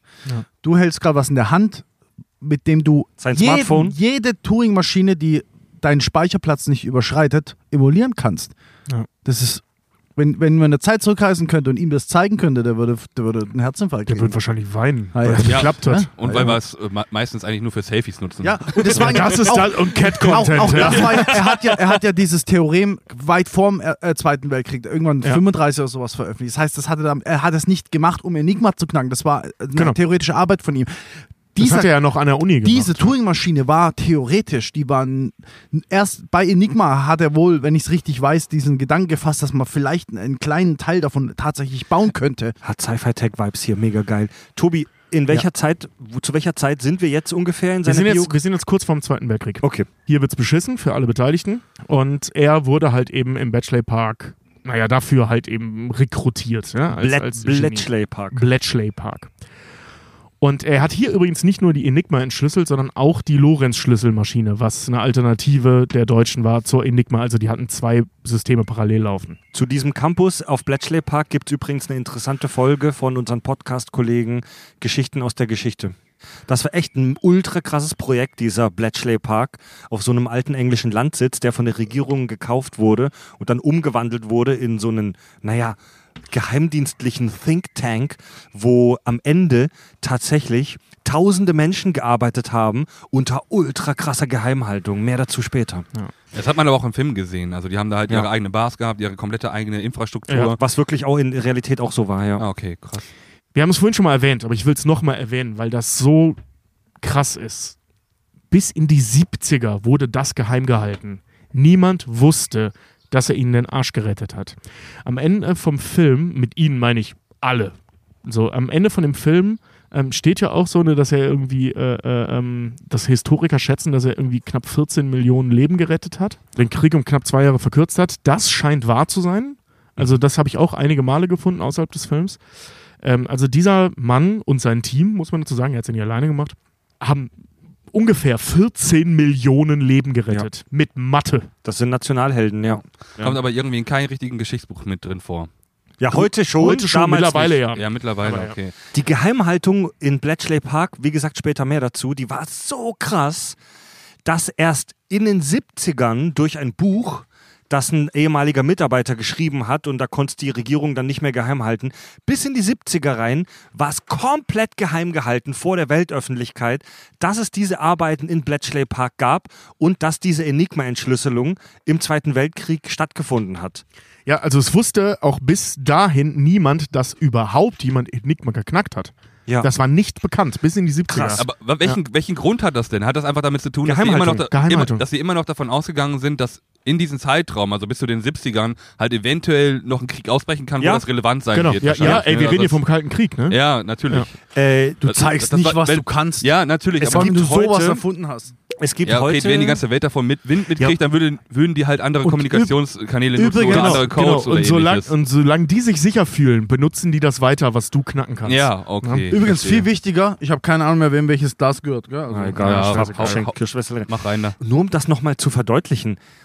Alles, was hier im Bletchley Park passiert ist, hier die Handlung des Films Imitation Game, die Entschlüsselung der Enigma und die Verkürzung des Zweiten Weltkriegs, ultra krasser Scheiß. Mitunter Grund für eine Wende des Krieges.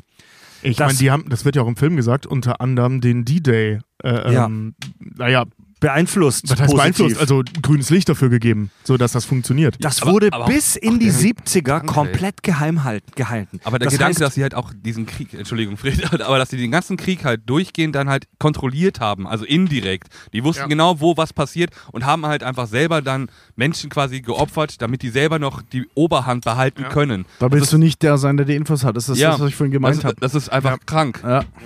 als der Zweite Weltkrieg vorbei war, wurde Bletchley Park äh, nicht abgebaut, aber alle Leute sind da wieder weg.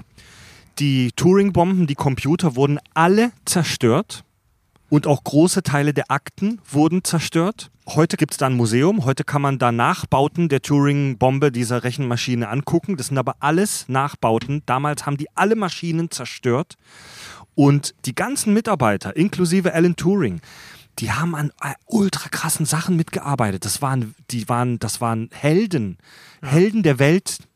Und Niemand hat 14 Millionen Leben gerettet, abgesehen Ja. von denen. die durften aber nach Ende dieser Operation niemandem was sagen.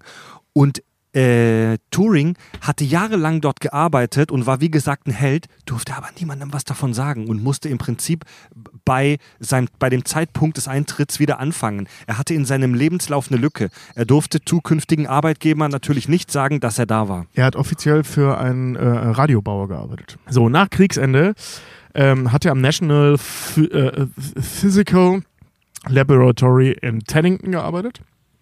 Irrelevant. Und wurde dann ähm, Lehrer an der Uni Manchester und äh, stellvertretender Direktor der Computerabteilung, weil langsam wurden Computer weltweit interessant. Noch nicht interessant genug für zu Hause, aber ähm, interessant. Und dort arbeitete er an einem der ersten echten Computer, wie wir sie heute kennen, mit dem Manchester Mark I. Der Manchester Mark I wurde von der Firma Ferranti in den Ferranti Mark I ähm, umentwickelt und das war der zweite kommerziell, äh, kommerziell vertriebene Computer der Geschichte. Der erste war der Zuse Z4. Genau, Konrad Zuse, deutscher Ingenieur, der hat die ersten Rechenmaschinen gebaut. Den hatten wir vorhin schon kurz erwähnt. Bei dem, da war es am Anfang ja noch so, dass Hardware und Software ganz klar äh, Von- zusammen, ja. zusammenhingen.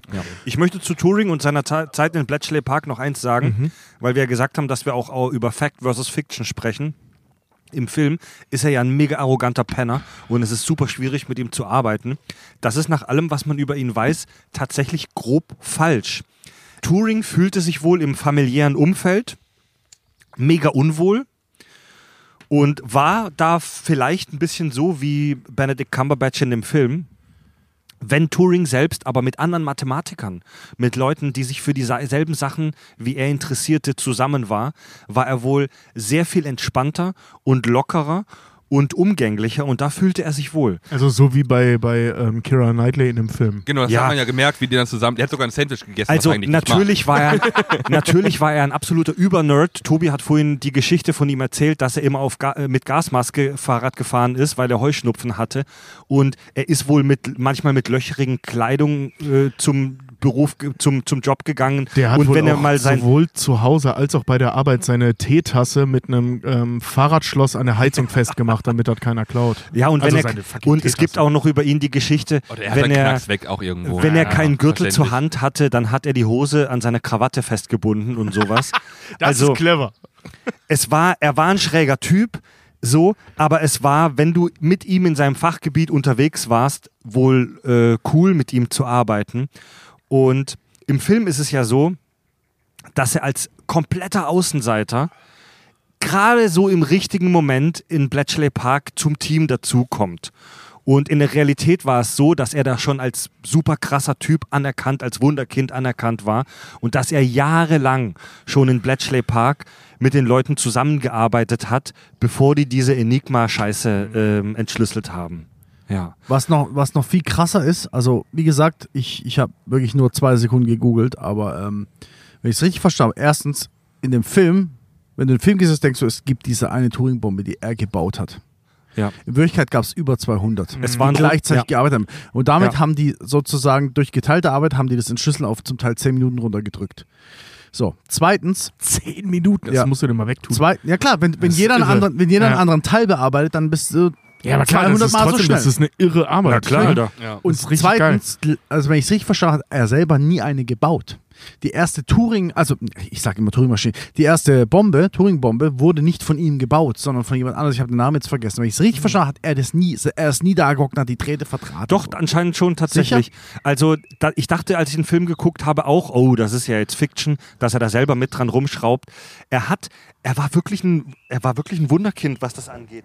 Er hat tatsächlich anscheinend, äh, Aber als Erbauer der ersten Turing-Bombe stand jemand Er anders hat- auf Wikipedia, okay? ja, das, ich weiß nicht, ob es jetzt explizit bei der Turing-Bombe so war, aber er hat ja im Laufe seines Lebens mehrere Rechner entworfen und er hat anscheinend, er hat anscheinend wirklich, er hatte dieses Talent, dass er auf dem Papier von A bis Z solche Rechenmaschinen konzipiert hat, also auch die Ingenieursarbeit und das perfekt funktionierte und auch selber an diesen Maschinen mitgebastelt hat. Und eine, ja, eine Sache noch zu Film versus Realität. Äh, die Beziehung zwischen Turing und dieser Joanne Clark, Kira Knightley, also diese Dame gab es, Joanne Clark, und die hat auch maßgeblich an dem Projekt mitgearbeitet. Und diese Beziehung ist im Film aber total überdramatisiert. Die waren wohl tatsächlich in, auch in der Realität kurz verlobt haben das aber sehr schnell wieder aufgelöst und äh, sind platonisch befreundet geblieben. Ein Turing-Biograf äh, sagte über diese Beziehung im Film, dass die total überdramatisiert ist und dass die in der Realität deutlich weniger intensiv war. Okay. War mehr zwecksgebunden wahrscheinlich. Ja. Zweck, zweckgebunden. Ja, klar, brauchst du für den Film natürlich eine persönliche Geschichte. Bevor wir zu 1952 kommen, ähm, das letzte, was er so gemacht hat vor seinem Tod, ähm, war mathematische Probleme in der theoretischen Biologie zu lösen. Der hat da irgendwie ein Fable für entdeckt. Der hat es zwei oder drei Jahre oder so gemacht und da auch richtig spannenden Scheiß, den ich nur teilweise begriffen habe. Weil wir reden hier von mathematischen Problemen in der theoretischen Biologie. Ich glaube, es gibt acht Leute auf diesem Planeten, die verstehen, was das überhaupt ist. Ähm, theoretische Biologie. Aber das. Äh, Ich glaube, äh, heutzutage versteht es jeder Biologe, was das ist. ja, wahrscheinlich, aber ihr, ihr wisst, was ich meine. Ja. Ähm, jedenfalls, ähm, was er da zum Beispiel gemacht hat, war ähm, die Berechnung für die Bildung von Strukturen, ähm, die in der Natur vorkommen, wie zum Beispiel Schneckenhäuser. Also wie sich Stoffe wie miteinander reagieren müssen, um solche Strukturen wie ein Schneckenhaus zu entwickeln, und zwar alle gleich. Ne, dass eine bestimmte Schneckenrasse immer die gleichen Häuser haben. Ja, ja. So, das hat er Biologie, berechnet. Biologie ist krank. Hast du, wenn du, wenn du dir mal immer diese Erklärung anguckst, ja, dann geht die Zelle dahin und macht das und so. Hast du mir jemals die Frage gestellt, wie bewegt sich die Scheißzelle überhaupt Ja fort? klar, das ist Selbstorganisation. wie, wie, wie ja, ja. funktioniert das? aber? Das ist total krank Das ist komplett irre. Der hat die, der hat die Mathematik, also so wie ich es verstanden habe, hat er im Prinzip die mathematischen Grundprinzipien für biologische Selbstorganisation aufgezeigt. Also wie Tobi gerade gesagt hat, dass bestimmte Molekülketten sich äh, so und so verhalten und dadurch Ja. entstehen solche Muster. ja, ja, keine Ahnung. Okay, ist, äh, äh, ist ja. irgend so ein Quantenphysik-Scheiß. Ist irgendwo Darauf Prost. Prost. Ruß! So, und jetzt, jetzt prosten wir nochmal, bevor es wirklich ernst wird. Fabi, jetzt lass den Schnaps. Eine Sache noch, ein du, du kommst ja Schnaps jetzt, auf, das Bier wird alle jetzt langsam.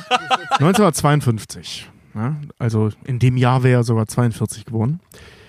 Arnold Murray, ein 17-jähriger Junge, zu dem ähm, Alan Turing eine wie auch immer geartete homosexuelle Beziehung äh, ähm, geführt hat. Man, also Wie alt laut, war der? der war 19, der Junge. Und laut den Biografen ist es ein bisschen unsicher, ob der Typ Prostituierter war oder ob die tatsächlich eine Beziehung hatten oder beides. Das, Also das weiß Zeiten- man nicht so in, in ganz genau. In Zeiten, weil es halt so verboten war, waren auf jeden Fall sehr viele prostituierte Männer Genau, unterwegs halt, weil die einfach Angst hatten. Das war alles sehr hinter verschlossener Tür und die haben einfach damit dann halt ihre Sexualität auch ausleben können. Mhm. Und das äh, war zu diesem Zeitpunkt halt einfach nicht anders möglich. Also wenn, wenn, wenn Prostitution nicht nur zu einer finanziellen, sondern auch zu einer emotionalen Notwendigkeit wird. Ne? Genau, Komplett genau. kaputt. Ey. ja, Find, Alter, muss wie findest du in so einer. Umgebung einen anderen Schwulen? Nochmal? Die findest Wie du. findest du, nee, wie findest du in so einer Umgebung, wo es gefährlich ist, einen anderen Schwulen? Wo, wo, wann machst du den ersten Move, wo du sagst, hey, äh, Bock, bisschen. Und dann kommst du auf einmal Knast, weil der dich verpetzt. Weißt du, ich meine, wie Ja, machst du das? aber ich, ich glaube, das, das ist ähnlich so wie das, äh, ich, vielleicht, vielleicht eine Vorform des Darknets. Irgendwann weißt du, wo du hin musst. Ja, genau. Also man muss halt nur nach, äh, lang genug äh, nach, danach graben und irgendwann findest du das. Also im Endeffekt, du hast einen Trieb, der halt auch irgendwo gestillt werden muss, aber du darfst es halt nicht. Und irgendwo gibt es eine Information, die du einfach nur suchen musst. Oh, super ignorante Frage. Wie machst du es heute? Klar, heute hast du keine, keine großen Ja, Folgen, aber froh, die meisten Männer, die meisten Männer, die du triffst, sind ja nicht schwul. So, wenn Ja. du jetzt einen geil findest, also angenommen, du wärst nicht verlobt, du findest einen geil, wie findest du raus, ob er schwul ist? Fragst du ihn einfach direkt oder wie, wie machst du das so? Oder merkst du das oder? Die, die, das Gerücht des schwulen Radars, das gibt es halt nicht. Also natürlich, also, also ganz, ganz ehrlich, äh, ich habe so viel auch, auch Frauen kennengelernt. Ich habe einen schwulen Radar und ich weiß Ja, es. ja, ich so, ja, das ist komm, halt, halt die. Schnauze. Direktheit ist, glaube ich, einfach die einzige Lösung dazu. Also ich habe ich hab mich auch selber in meiner Vergangenheit mehrmals halt in Typen verliebt und habe dann gesagt, Digga, ich habe mich, ich hab mich in dich verknallt. Und er so, ja, ich stehe nicht auf Männer. Ich so, ja, okay, dann lass einen saufen gehen. Ja, aber heutzutage, also bei mir war es halt jetzt zum Beispiel mit meinem Verlobten, wir haben uns einfach online kennengelernt. Also Aber da war ist klar, was Phase ist. Ja, natürlich, das, die, die Seite hieß Gay Romeo. Ja, kenn ich. ich habe, glaube ich, ein Bild von dir mal gesehen. Muss Du auch meinst- Geld verdienen. Ey, Romeo war ein, äh, ein heterosexueller, verliebter Typ und gay heißt wörtlich übersetzt nur fröhlich. Ah, ja? Wie kannst du dann wissen, dass der schwul war? Die Bilder. ich habe dir ein paar Bilder davon Ich habe, gezeigt. ich habe schon kennengelernt. Ja. Es ist nicht zu übersehen. ja, also bei, bei, mir, bei mir vielleicht, aber bei ihm Schumi nicht. ist das voll aus. Es gibt ja schon Leute, wo man sieht, okay, ne? Bei Ja. dir, wenn ich dich normal kennenlernen würde, würde ich es wahrscheinlich nicht blicken. Nee, würde ich nicht. Ja, das nennt man Hetero-like. Hetero-like, oh. Ich sage immer, er Ist eine der, Beleidigung? ich sag immer, er ist der schlechteste Schwule, den ich kenne, aber dann kriege ich immer Ärger.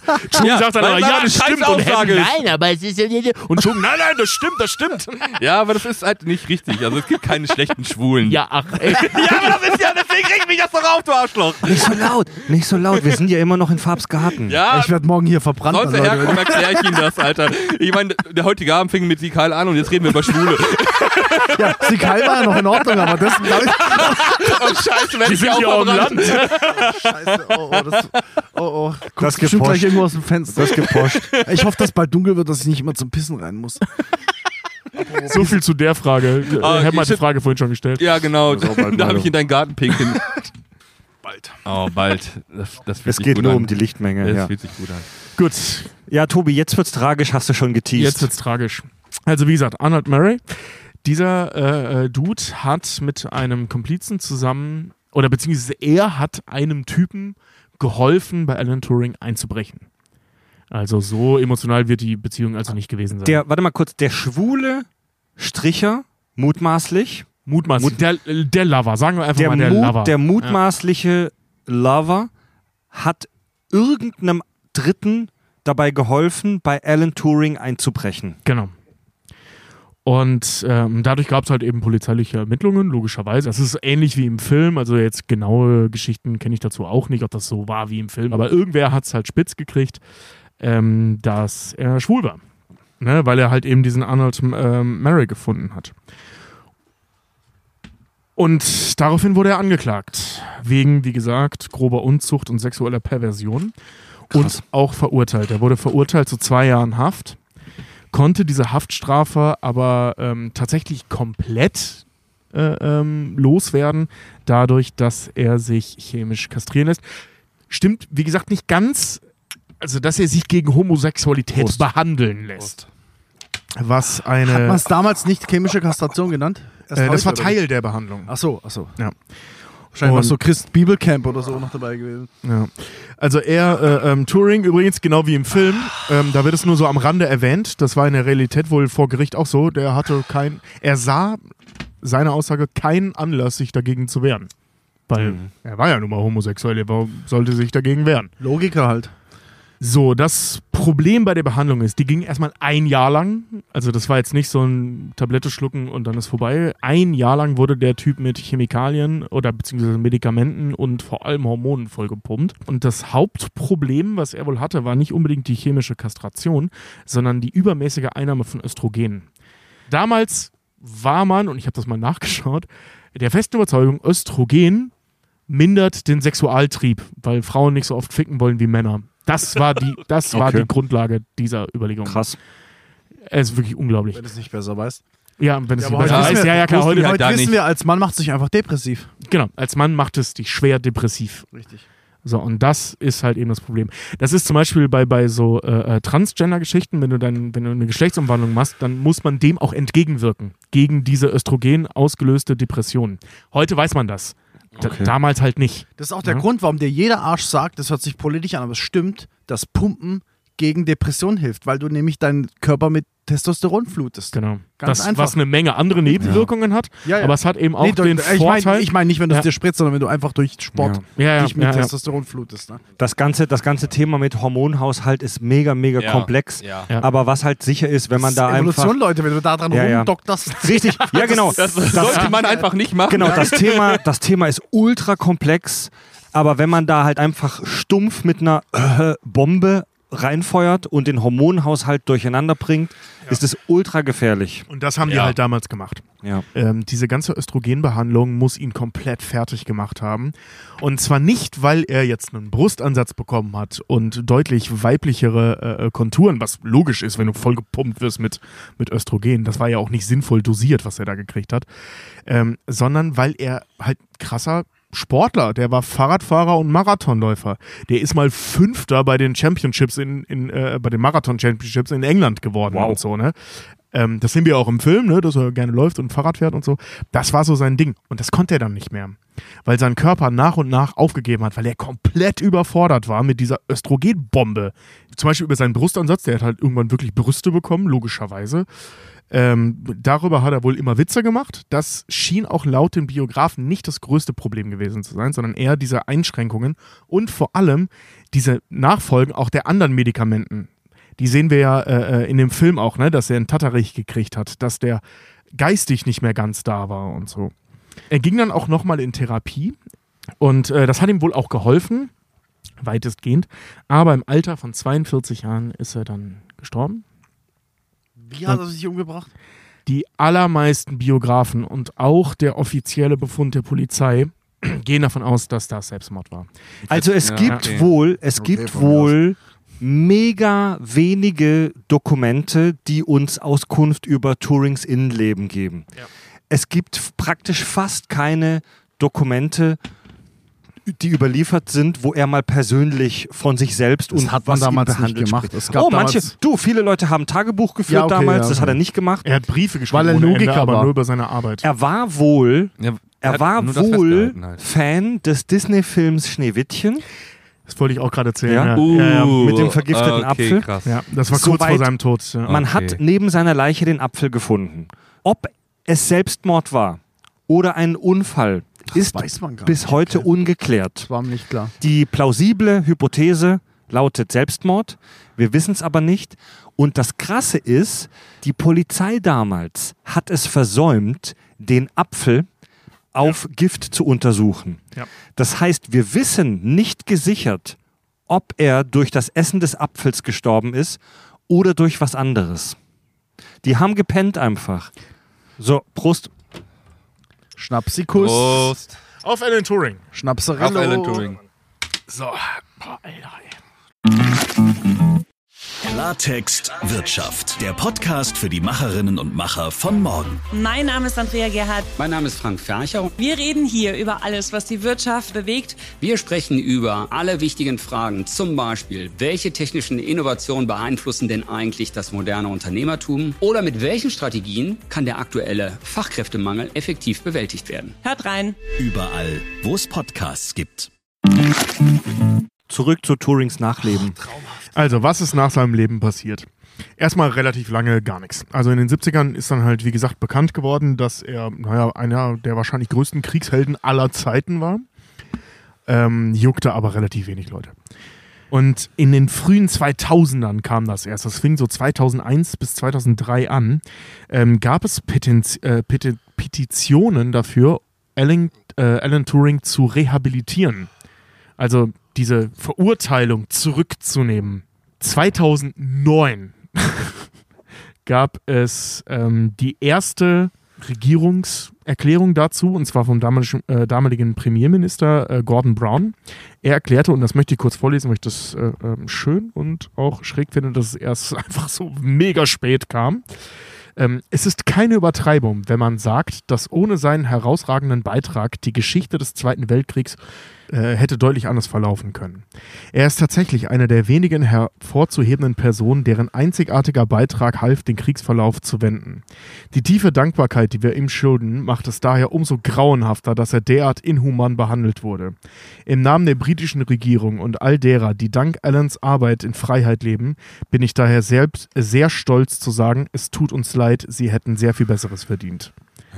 Das sind tatsächlich schöne Worte, muss man sagen. Ja, auf jeden Fall. Ist jetzt nicht die krasseste Konsequenz aller Zeiten, aber es sind wirklich sehr schöne Worte von einem Regierungsoberhaupt. Man könnte sagen, zu spät, zu wenig, aber immerhin. Ähm, es sind mehrere, äh, also seit 98, da fing das, fing das an, mehrere Statuen von ihm gebaut worden. An seinem Geburtshaus zum Beispiel wurde auch so eine, so eine ähm, English Heritage Blue Plaque angebracht. Die kennen wir alle aus so, so Filmen. Das sind diese ähm, blauen Kacheln, die an englische Häuserwände gepackt werden, wenn da irgendwer Wichtiges geboren ist. Der Turing Award, Farb kennt ihn vielleicht, äh, gilt bis heute als der Nobelpreis des, äh, ähm, der Informatik. So, das ist der Preis, den du kriegen willst, wenn du Informatiker bist. Das ist der Turing Award. Das ist schon ziemlich cool. Äh, 2014 wurde in, er in der Hall of Honor der NSA aufgenommen. Als Geheimdienstmitarbeiter von herausragendem Wert. Und zwar international, so, ne? weil die Amis hatten ja nur indirekt mit seiner Arbeit zu tun. Und, und das fand ich sehr schön, 2021 gab es eine 50-Pfund-Note, also die gibt es auch immer noch, mit äh, äh, seinem Gesicht drauf. Und an dem Tag hat die, ähm, die, die, die Bank of England, dieses alteingesessene Kackhaus, ähm, statt dem Union Jack, also der, der englischen Flagge, eine Regenbogenflagge Echt? äh, hochgezogen an dem Morgen. Und auf dem Schein, und deswegen meinte ich vorhin mal, da komme ich nachher noch zu, von wegen, ob er gewusst hätte, was er da treibt, äh, steht ein Zitat von ihm. Und dieses Zitat ist: This is only a foretaste of what is to come, and only the shadow of what is going to be. Der hat's erahnt. Das wäre eine geile Star Trek-Folge. Voll geil. aus Versehen Ja. in die Vergangenheit reisen und ihm zeigen, was aus Computern geworden ist. Oh ja, Mann. Das, Das wäre eine Star Trek-Folge. liebe Strange New Worlds Mhm. Mitarbeiter, wenn ihr nochmal eine Zeitreisenummer macht, schickt ihn bitte zu Alan Turing und nicht zu, wie heißt der Typ nochmal, wer war das bei TNG, äh, äh, irgend so ein Autor, so ein versoffener amerikanischer Autor. Ja, Mark Twain, äh, das Mark war auch, Twain, auch eine ja. geile Folge. Das, Das war, immer- das war geil, aber Turing würde ich geiler Folgen. finden. Ja, das letzte, was ich mir noch aufgeschrieben habe, ist, ähm, kennt ihr das Erasmus-Programm? Ja. Dieses Austauschprogramm? Ähm, nach dem Brexit durfte das offiziell natürlich oder konnte das nicht mehr äh, ähm, Erasmus-Programm heißen, weil das ein europäisches internes Austauschprogramm ist für Schüler und Schülerinnen. Und deswegen haben sie es nach Alan Turing benannt. Schön. Turing-Programm. Ja, das Turing-Programm oder Alan Turing-Programm heißt es jetzt, wenn du äh, Austauschschüler oder Schülerinnen nach England schickst. Mhm, klasse. Finde ich schön. Finde ich gut. Ja, das ist Ja, wirklich gut. schön. Bringt Ja, ihm ja. nichts mehr, aber wenigstens Nein. haben Ja, sie aber sich äh, selber die, die Art der. Anerkennung ist Ja, auf jeden Fall, exakt. das Genau, ist es halt so. wert. Mittlerweile wissen wir, was er geleistet hat, wer er war, wie Ja. wichtig er war. Und diese Rehabilitation auf so vielen Ebenen entschuldigt natürlich nicht, was ihm Zeit seines Lebens passiert Ja. ist, Weil er es nicht mitkriegt. weil er es nicht mitkriegt. Aber es ist ein schönes Zeichen für Leute, die gerne in der Wissenschaft arbeiten und schwul sind. Schnäpsle, Ultra Leute. krass. Schnäpsle auf, Alan Turing. Auf, Alan Turing. Auf Turing. Auf die Turing-Maschine und damit meine ich Alan. Auf den Turing-Test gehe ich nur ganz kurz ein, bevor wir zum nächsten Thema kommen, weil den haben wir in unserer Folge Roboter und AI schon besprochen. Turing hat einen Test entwickelt, um zu testen, ob eine Maschine intelligent ist. Und der Turing-Test sieht so aus. Eine Person unterhält, unterhält sich, äh, hat einen Dialog mit einer realen Person. Und dann gibt es noch eine Person, die einen Dialog mit einer Maschine äh, hält im Chatverlauf. So. Und dann gibt es einen Beobachter von außen, der diese beiden Dialoge betrachtet. Und wenn diese Person, dieser Beobachter von außen, nicht unterscheiden kann, welcher dieser beiden Dialoge mit einer Maschine geführt wurde, dann ist der Turing-Test bestanden. Dieser Test, Turing war eine absolut geniale Person. Dieser Turing-Test wird heute aber stark kritisiert, denn in einem Turing-Test muss eine KI nicht wirklich Intelligenz beweisen, sondern sie muss nur Intelligenz vortäuschen. Es gibt bis heute ein paar Chatbots, die in Turing-Tests sehr gute Ergebnisse erreicht haben. Der Turing-Test wurde aber bis heute nie komplett bestanden. Aber der Turing-Test ist, wie gesagt, etwas aus einer alten Ära. Heute suchen wir nach neuen Methoden, um wirklich intelligente KIs zu finden. Aber es Also spricht wir müssen trotzdem, eigentlich das Grundprinzip weiterentwickeln. Genau. aber spricht trotzdem für die Theorien, äh, die Turing über das Thema Com Ja. äh, Computer entwickelt hat, Ey, dass noch keine äh, AI das Ding komplett bestanden Allein, hat. die, allein Ja. die Tatsache, dass er diesen Gedanken hatte. ja, zu einer Wie Zeit, wo weit- Computer wie noch weit nicht er das haben. Ja, vorausgedacht das ist hat. Er- einfach. Dass Es er gibt- schon versucht hat, einen Test dafür zu Es äh, gibt, was ist das, was einen, es gibt einen Chatbot, der den Turing-Test fast bestanden hätte, aber dann äh, in einem Dialog, wo es um einen englischen Fußballverein ging, äh, abgekackt hat.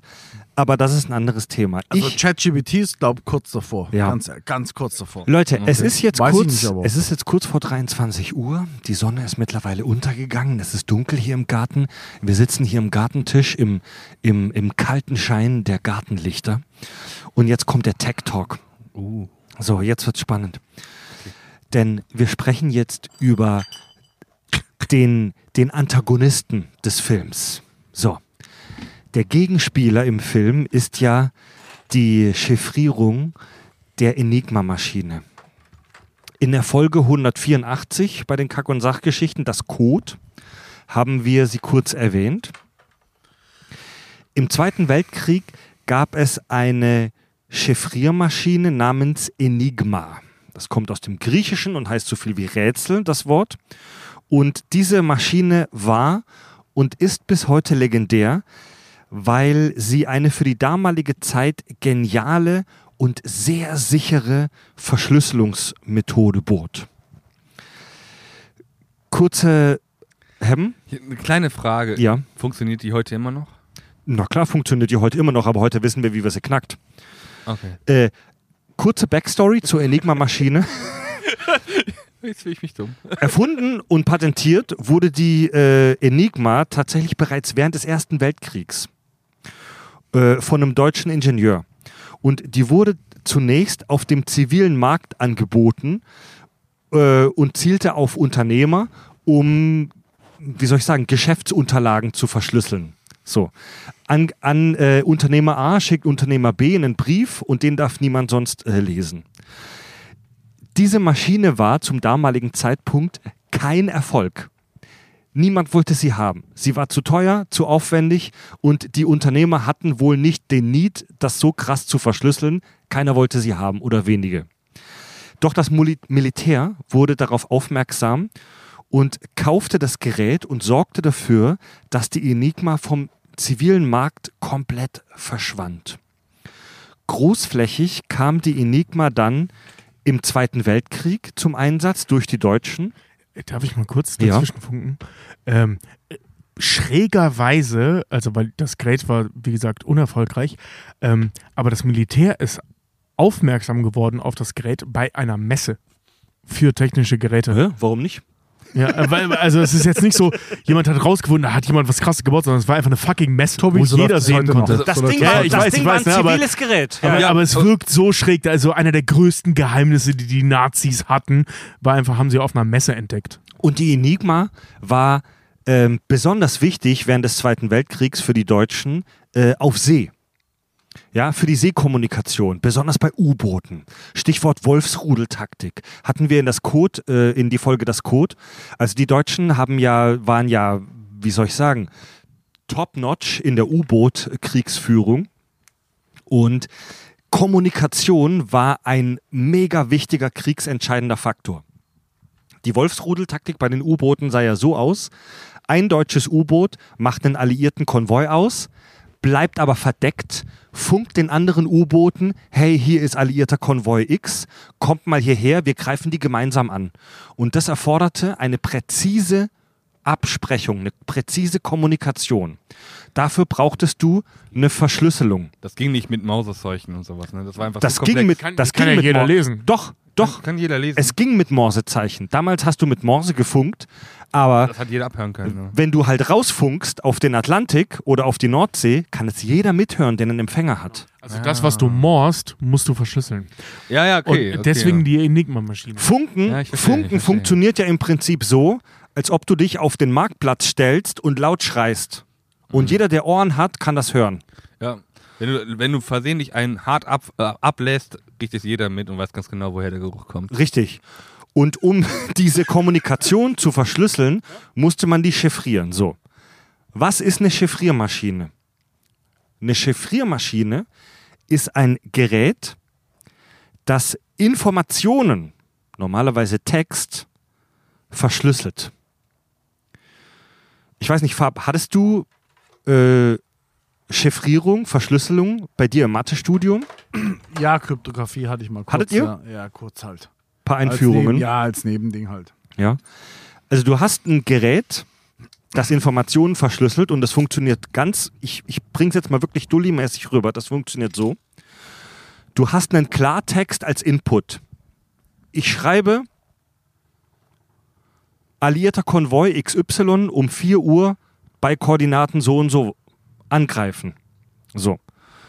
Und da kommt dann ein chiffrierter Text raus, Kauderwelsch, und der Empfänger empfängt den und kann mit einem bestimmten Code, mit einem Schlüssel, diesen chiffrierten Text wieder in Klartext zurückverwandeln. So, diesen, diesen Text nennt man die Chiffre. Übrigens der Unterschied zwischen Chiffrieren und Codieren, Fab, kannst du das, kannst du das darbieten, was Nö. das ist? Also die Chiffre ist der eigentliche Text, der Kauderwelsch, und der Code ist das, der Schlüssel, den du brauchst, um das wieder zurück in Klartext zu verwandeln.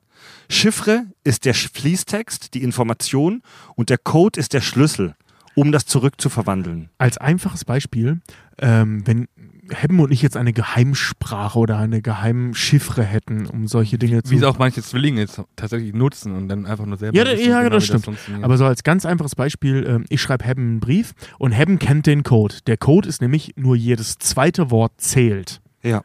So, dann heißt, ich kann einen absoluten Kauderwelsch-Text schreiben.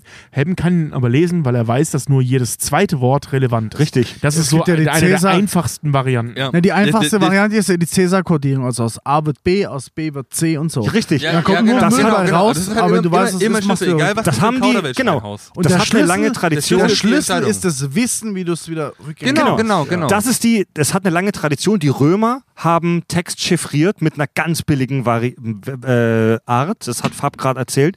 Die haben einfach ja Buchstaben verschoben. Du hast jeden Buchstaben im Alphabet um zwei, drei, vier Buchstaben verschoben. Also aus A wurde C, aus B wurde D. Das haben die Römer gemacht. Mega easy, konntest du sofort dekodieren, dechiffrieren, wenn du diese Informationen hattest. Und wenn du das zu dem Zeitpunkt das Alphabet kanntest. Aber auch eine, eine Sache, die aber auch heutzutage noch immer funktioniert. Das ist, das ist ja das Schöne daran. Ja, aber es ist Ja. leicht Weil- zu entschlüsseln mit Computer. Nee, ja, nee, aber- ja, okay, aber es liegt aber Ja, daran, welchen leicht, Schlüssel du ja. verwendest. Richtig. Genau, aber, aber da sind wir halt eben, also wenn wir das kurz ausführen Ich weiß nicht, ob ich was äh, da bist, da bist du ja, also zum Beispiel in den 40ern, ne, äh, da hatten wir es halt eben auch, das kommt auch im Film vor, ähm, dass du einen Schlüsselsatz, in dem Fall war es ein Satz aus der Bibel, Ja, hier, hier, nimmst. nee, das war doch das Wetter und äh, Sieg Heil. Nee, nee, das war bei der Enigma. Das Ja. kommt noch. Äh, bei, das kommt noch. Ähm, nee, bei, bei, bei diesem, bei diesem äh, ähm, äh, Spion für die Russen, dass der, oder für die Sowjets, dass der äh, äh, einen Satz aus der Bibel genommen hat zum, Mm, zum, zum mm. Dekodieren.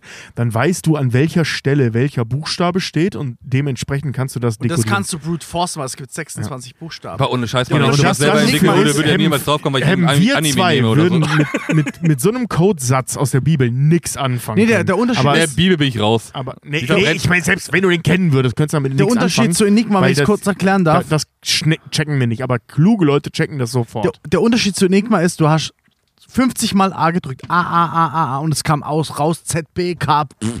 Das ist der Witz, dass der, die, ähm, die Cäsar-Verschlüsselung ist, jeder Buchstabe hat einen exakten anderen Buchstaben, worauf er mappt. Ja, okay, sich das ist easy, So, das ist easy. aber was Enigma gemacht hat, ist, dass es eine, eine, einen zeitlichen Unterschied gab. Das heißt, es gab, je nachdem, in der wievielte Buchstabe in dem Satz es war, gab, kam, kam, was komplett Genau, anderes also raus. es gibt bei Das, und Wikipedia das macht so viel kränker. Ja, aber das Hast war ja das- der, der, der eine Satz, ähm, der. Ach, okay. Ich will dir nichts Ich, vorwegnehmen. der, pass auf, Fred hat ein Beispiel. Ja, pass auf, pass auf. Ich erkläre euch jetzt, wie die Enigma funktioniert. Geil. Okay? Freue ich mich drauf. Ich lüfte jetzt das Geheimnis. Oh, schön. Was beim Dekodieren kaum hilft. Die Enigma ist ultra legendär. Die Enigma war für ihre damalige Zeit genial. Äh, sie sah aus wie eine Schreibmaschine, ungefähr, und hatte auch so die Ausmaße.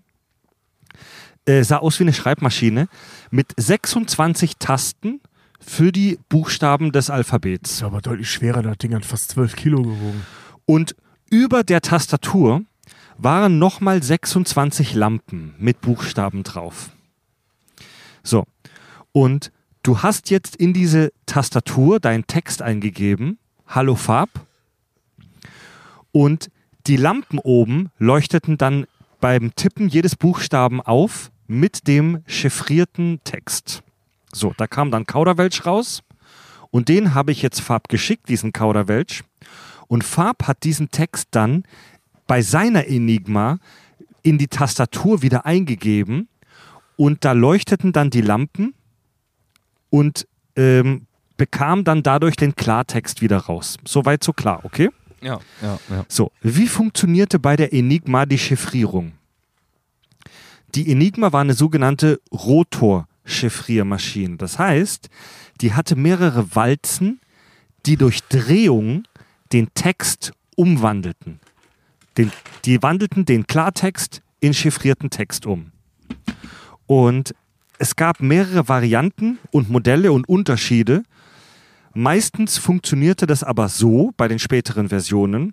Du hast fünf Walzen und von denen legst du drei in die Enigma ein. Daraus ergeben sich bereits 60 mögliche Walzenkonfigurationen. Und du musst wissen, welche Walze du in welcher Anfangsstellung da in diese Schreibmaschine reinlegst. Jede Walze hatte 26 elektrische Kontakte. Also es gab pro Walze 26 mögliche Anfangsstellungen. Das Fiese an der Enigma war, die Walzen drehten sich während des Tippens weiter. Also wenn du dreimal E eintippst, kommt dreimal ein anderer chiffrierter Buchstabe raus. So, du musst die genaue Anfangseinstellung der drei Walzen kennen, um äh, das Ding korrekt zu dechiffrieren. Das hat es halt ohne Computer praktisch unknackbar gemacht. Vorausgesetzt, du weißt, welche Walzen du brauchst, ergeben sich bereits 26 hoch 3. Also über 17.000 mögliche Walzenstellungen. Okay? Zusätzlich gibt es an der Vorderseite der Enigma ein Steckerbrett mit 26 Kontakten, wieder für jeden Buchstaben des Alphabets, die du in einer gewissen Weise miteinander verbinden musst. Am Anfang des Krieges haben die Deutschen da nur fünf Verbindungskabel benutzt, später dann bis zu zehn. Bei zehn Verbindungen gibt es über 150 Billionen Möglichkeiten, dieses Steckerbrett zu konfigurieren. Nur wenn du alle Walzenstellungen und alle Steckerverbindungen genau einstellst, bekommst du aus dem chiffrierten Text den Klartext zurück. Und insgesamt, also ich mache das hier wirklich sehr vereinfacht, insgesamt ergeben sich so rund 10 hoch 23 Möglichkeiten. Das sind 100 Trilliarden mögliche Anfangskonfigurationen dieser Enigma. Und nur wenn du die exakt richtige kennst, bekommst du am Ende den korrekten chiffrierten, dechiffrierten Text raus. Äh, Das entspricht übrigens im digitalen Zeitalter einer 47-Bit-Verschlüsselung. Da haben wir heute krasseres in der digitalen Ära, aber das war für die damalige Zeit mit mechanischen und elektrischen äh, äh, Möglichkeiten ultra krass. Die hatten halt keinen PC, der das ausrechnen kann. Genau, es, äh, ja, Alan Turing hat ihn ja gebaut. Und Also, grob gesagt. Hinzu, hinzu kam das Problem. Die Deutschen wechselten jeden Tag den Code. Äh, als deutscher Soldat hattest du ein Codebuch, das dir jeden Tag den neuen Enigma-Code vorgab. Also in diesem Codebuch stand dann Walzen 1, 3, 5, Anfangsstellung A, C, U und dann hast du noch die Informationen für das Steckerbrett bekommen, also Stecke A zu U, Stecke Z zu X, Stecke ähm, Q zu A und so weiter. Ja, In, in den Filmen war es aber immer so ein Zweifachstecker irgendwie. Ja, Du genau, steckst A richtig. zu U. Ach Q so, das, das, zu das, G. das, das war die Verbindung. Ja. Was aber es- interessant ist, dass dieses Buch wohl nie rausgekommen ist. pass auf, kommen wir noch dazu. Äh, zusätzlich zu dieser Verschlüsselung hatten die unterschiedlichen Militärabteilungen in der deutschen Wehrmacht und der Marine und so weiter auch unterschiedliche Enigma-Codebücher. Du hast als deutscher Soldat ein Buch gehabt und da hast du jeden Tag eine andere Konfiguration für die Enigma gehabt bekommen. Und an die Enigma-Maschinen und an die Codebücher zu kommen, war mega schwierig. Denn die deutschen Soldaten hatten die Order, auch nur bei der geringsten Gefahr der Inhaftierung, äh, diese Sachen zu zerstören. Sowohl die Enigma-Maschine als auch das Buch. Und das war wirklich, das haben die denen indoktriniert, dass diese, die, sobald auch nur die geringste Gefahr besteht, wir werden vielleicht gefangen genommen, gehst du zu diesem Gerät und machst es kaputt und vernichtest diese Codebücher. Mein eigenes Leben ist nichts wert, Hauptsache die Maschine, ist Richtig. Okay. Äh, trotzdem schafften es die Briten mindestens zweimal, soweit dokumentiert, äh, aus deutschen U-Booten Enigma-Maschinen zu erbeuten. Es gibt übrigens auch einen Film über die Erbeutung einer dieser Maschinen, U-571, Mission im Atlantik. Das haben die, glaube ich, auch im Film gesagt, cool. oder? Der ist cool. Also, Ja. das, Im Film haben die auch, glaube ich, gesagt, die haben genau zwei Maschinen, oder? Ja. Selbst, aber, aber, die Briten hatten die Enigma-Maschine und die aber haben nicht die Bücher. Und die haben die analysiert as fuck. Die haben die Enigma-Maschine analysiert as fuck. Und sie wussten genau, wie die Enigma-Maschine funktioniert. Ja, und es Okay, die gelang ihnen, nicht, es ja. gelang, ich weiß jetzt nicht genau wie oft, aber es gelang ihnen auch Codebücher von den Deutschen zu entwenden. Aber Okay. selbst wenn du die Maschine und die Codebücher äh, bekommst, ist das nur ein sehr kurzfristiger Erfolg. Denn wenn die Deutschen spitz kriegen, dass das passiert ist, dass jemand gefangen genommen wurde, haben die die Codebücher geändert. Und selbst wenn du ein korrektes Codebuch bekommen hast und selbst wenn die Deutschen das nicht gecheckt haben, war das ein sehr kurzfristiger Erfolg, denn äh, kurze Zeit später gab es schon wieder neue Codebücher. So. Das, das war ja auch das, was sie in den Film immer mit diesem großen Signal dann präsentiert haben. Ah, okay, Ja, jetzt das war das dieses geändert. 12 dass Uhr, ab jetzt ist, ist, ja. Ja, ein genau. neuer Code. Genau, genau, genau. Genau. 12 Uhr waren die letzten Funkmeldungen und ab 6 Uhr ging es wieder los mit Funken und um 6 Uhr gab es dann neue Aber Codes. weißt du, das ist ja der Gag an einer guten Kryptographie. Ich, du kannst den Algorithmus kennen. Du, du kannst wissen, wie genau die Kryptographie funktioniert und du hast trotzdem keine Chance rauszufinden, was ich, was Du, ich schreibe. du, hast den Schlüssel weil nicht. du den Schlüssel nicht hast. ja. Das ist der Gag an der Kryptographie. Genau. Und jetzt kommt ja der große Gag, also denke ich mal, dass Fred jetzt darauf eingeht, was der Film auch gesagt hat, ist äh, hier, Alan Turing hat ja gesagt, er hat keine Ahnung von, von äh, Linguistik. Das Einzige, was du über Linguistik weiß, äh, wissen müsst, ist Heil, Heil Hitler. Hitler. Heil Hitler, ja. Die Briten Und Wetter. lernten, Und Wetter. die Briten lernten, Wetter, ja. die Briten lernten aus dieser Maschine und es gelang ihnen letztendlich, den Enigma-Code zu knacken durch die Arbeit der Rechenmaschinen in Bletch- Bletchley Park. So, wie gelang die Entschlüsselung konkret? Die Enigma hatte zwei kryptografische Schwächen, wie wir heute wissen und die damals auch. Erstens, das Schlüsselverfahren war invultorisch. Das heißt so viel wie selbstinvers, also in sich selbst umgekehrt. Eins zu eins übersetzbar. Wenn bei einer bestimmten Stellung. P ist nie P. nee, warte, das kommt noch. Nee. Achso. Wenn bei einer bestimmten Stellung ein U ein X verschlüsselt, dann wird auch ein X in ein U verschlüsselt. Ja. Ach so. Du, Das kannst hatte- die, du kannst die Funktion umkehren. Ja, das, ja, hatte, ja, das hatte technische Gründe.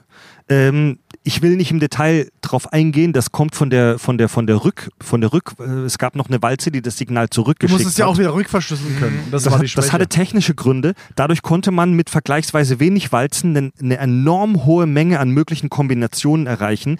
Äh, am Anfang des Krieges dachten die, das wäre ein technischer Vorteil. Es stellte sich später aber als Schwäche raus.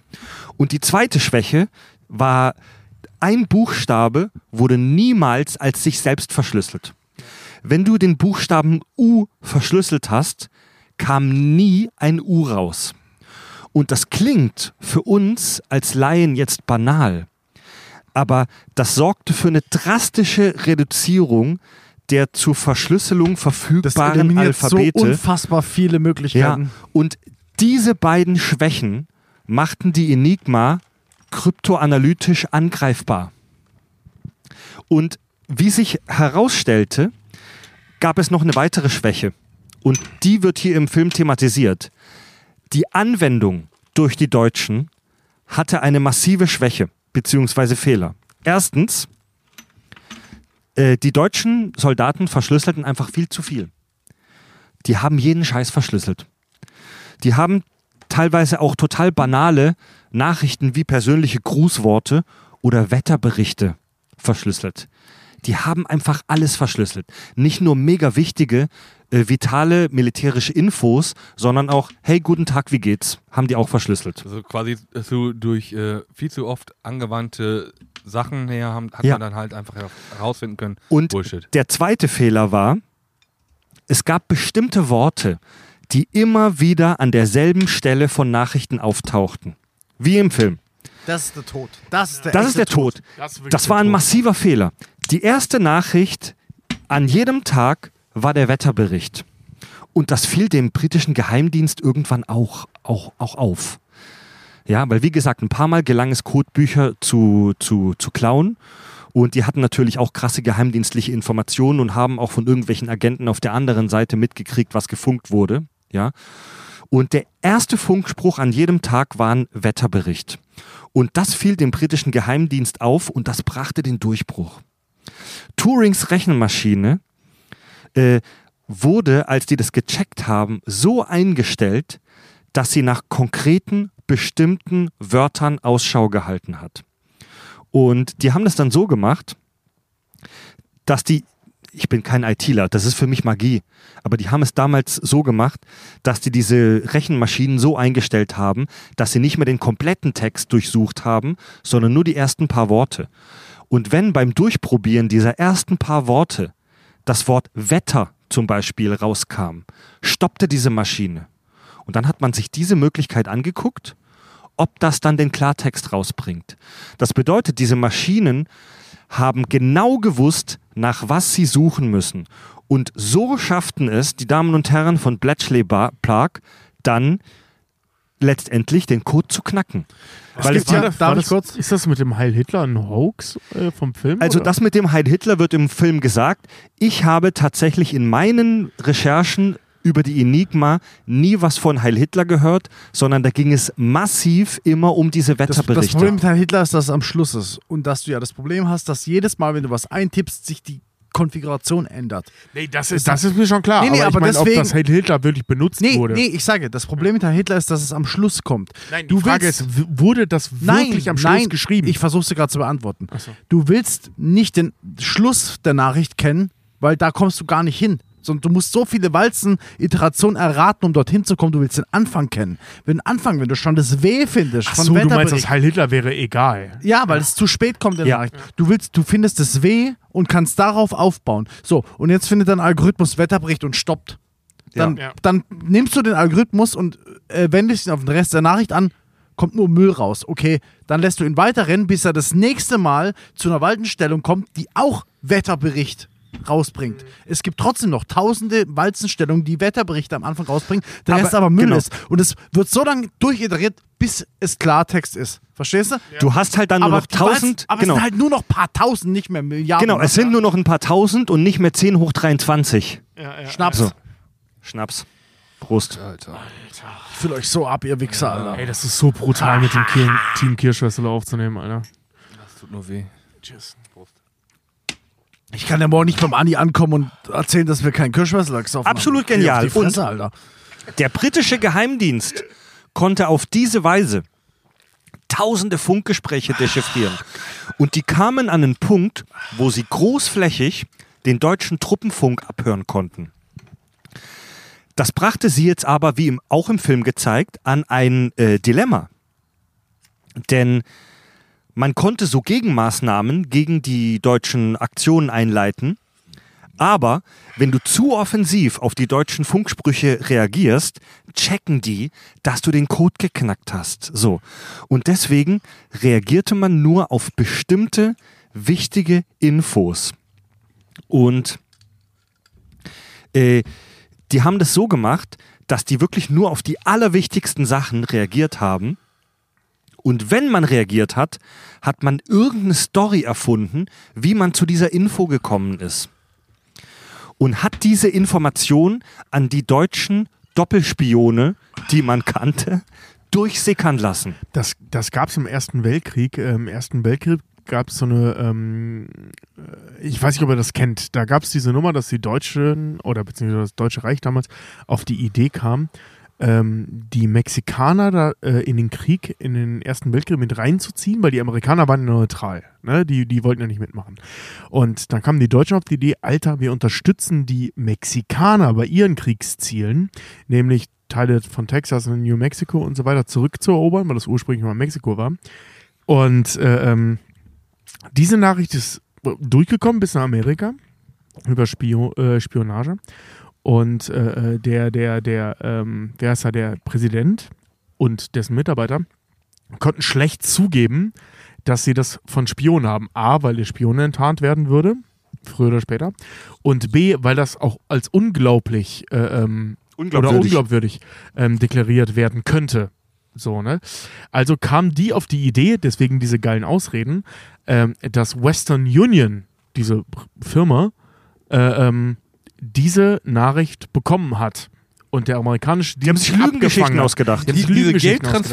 Geldtransferunternehmung oder was? Genau, genau. Und der Gag ist, ähm, die haben sich im Ersten Weltkrieg ähm, bei dieser deutschen Depesche, wo das drin stand mit, mit, den, mit den Mexikanern, ähm, haben die Geheimdienste dafür gesorgt, dass Western Union diese Information bekommt, damit der amerikanische Präsident nicht lügt. Also immer, Alter, immer ja. wenn die eine Enigma-Information benutzt haben, haben die sich eine Fake-Story ausgedacht, wie man an die Info gekommen ist.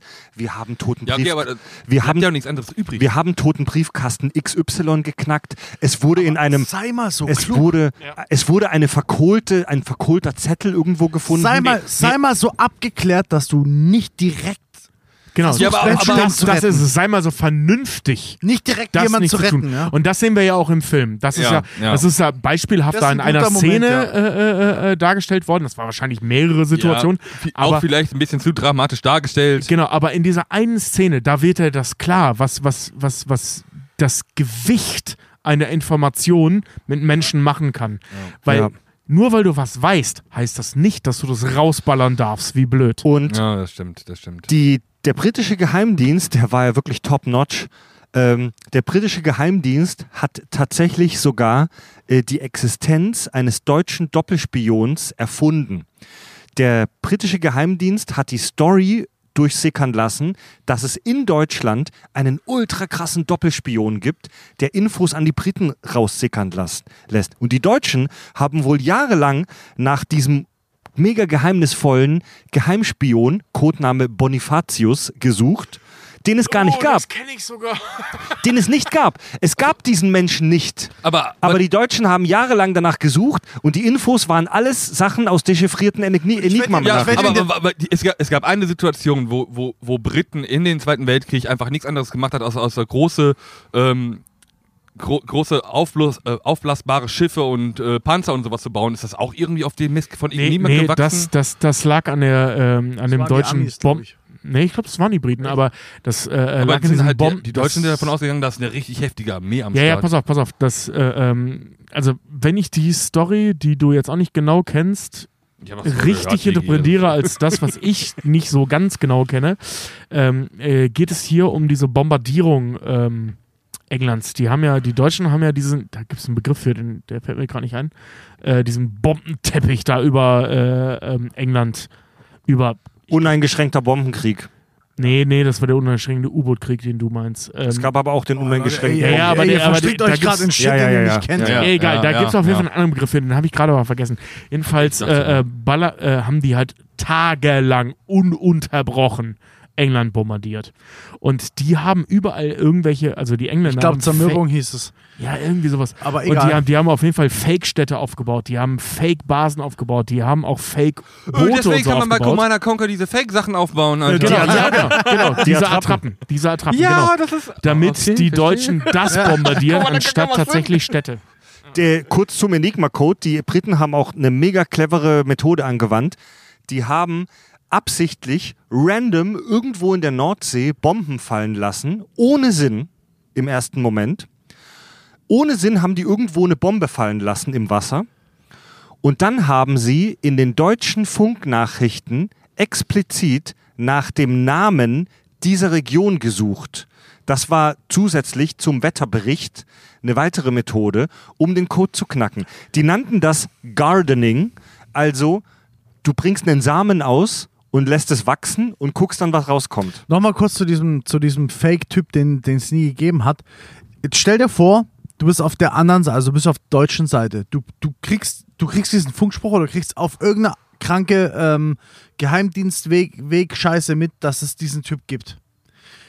Den war vielleicht schon, den war auch klar, der gibt, den gibt's vielleicht nicht. Aber du kannst es nicht ignorieren. Das heißt, das ist ja das Kranke an dieser ganzen Geheimdienst-Scheiße und an dieser ganzen sich gegenseitig verarschen Scheiße. Die ist schon klar, dass es diese Methoden gibt, sich gegenseitig zu verarschen. Haben die Deutschen ja auch mit anderen gemacht. Hat jeder mit jedem gemacht. Ja. Aber das Problem ist, dir ist klar, du musst diesen Geist suchen. Auch wenn er vielleicht ein Geist ist, weil wenn ich- es könnte eine valide oder eine falsche Nachricht sein. Ja. Das weißt du nicht. Das heißt, du musst für immer danach suchen.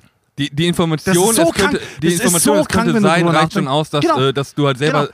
entweder hast du zu viel Schaden dadurch, oder du musst halt einfach Genau. gucken, dass du irgendwo Du diese kriegst die Scheißpapier findest, wo diese Person du erfunden die worden ist oder sowas. Geheimdienstinformation, die ist klar, das kann von einem Ja, das kann nicht kommen. ignoriert werden. Aber kann nicht du kannst werden. es nicht ignorieren. Das geht nicht. Das Nee, heißt, geht du wirklich musst nicht. auf, das heißt auf beiden, auf allen Seiten, nicht auf beiden, sondern auf allen Seiten, das heißt auf sowjetischer Seite, auf deutscher Seite, auf alliierter Seite, auch zwischen den Alliierten, musst du immer sämtliche Informationen abgrasen. Ja. Bis zum Schluss. Das macht so teuer. Ich habe es nochmal kurz nachgeschaut. Das Ding äh, nennt sich im Englischen The Blitz. Ähm, die, diese äh, komische Bombenbrücke, die sie da aufgebaut haben.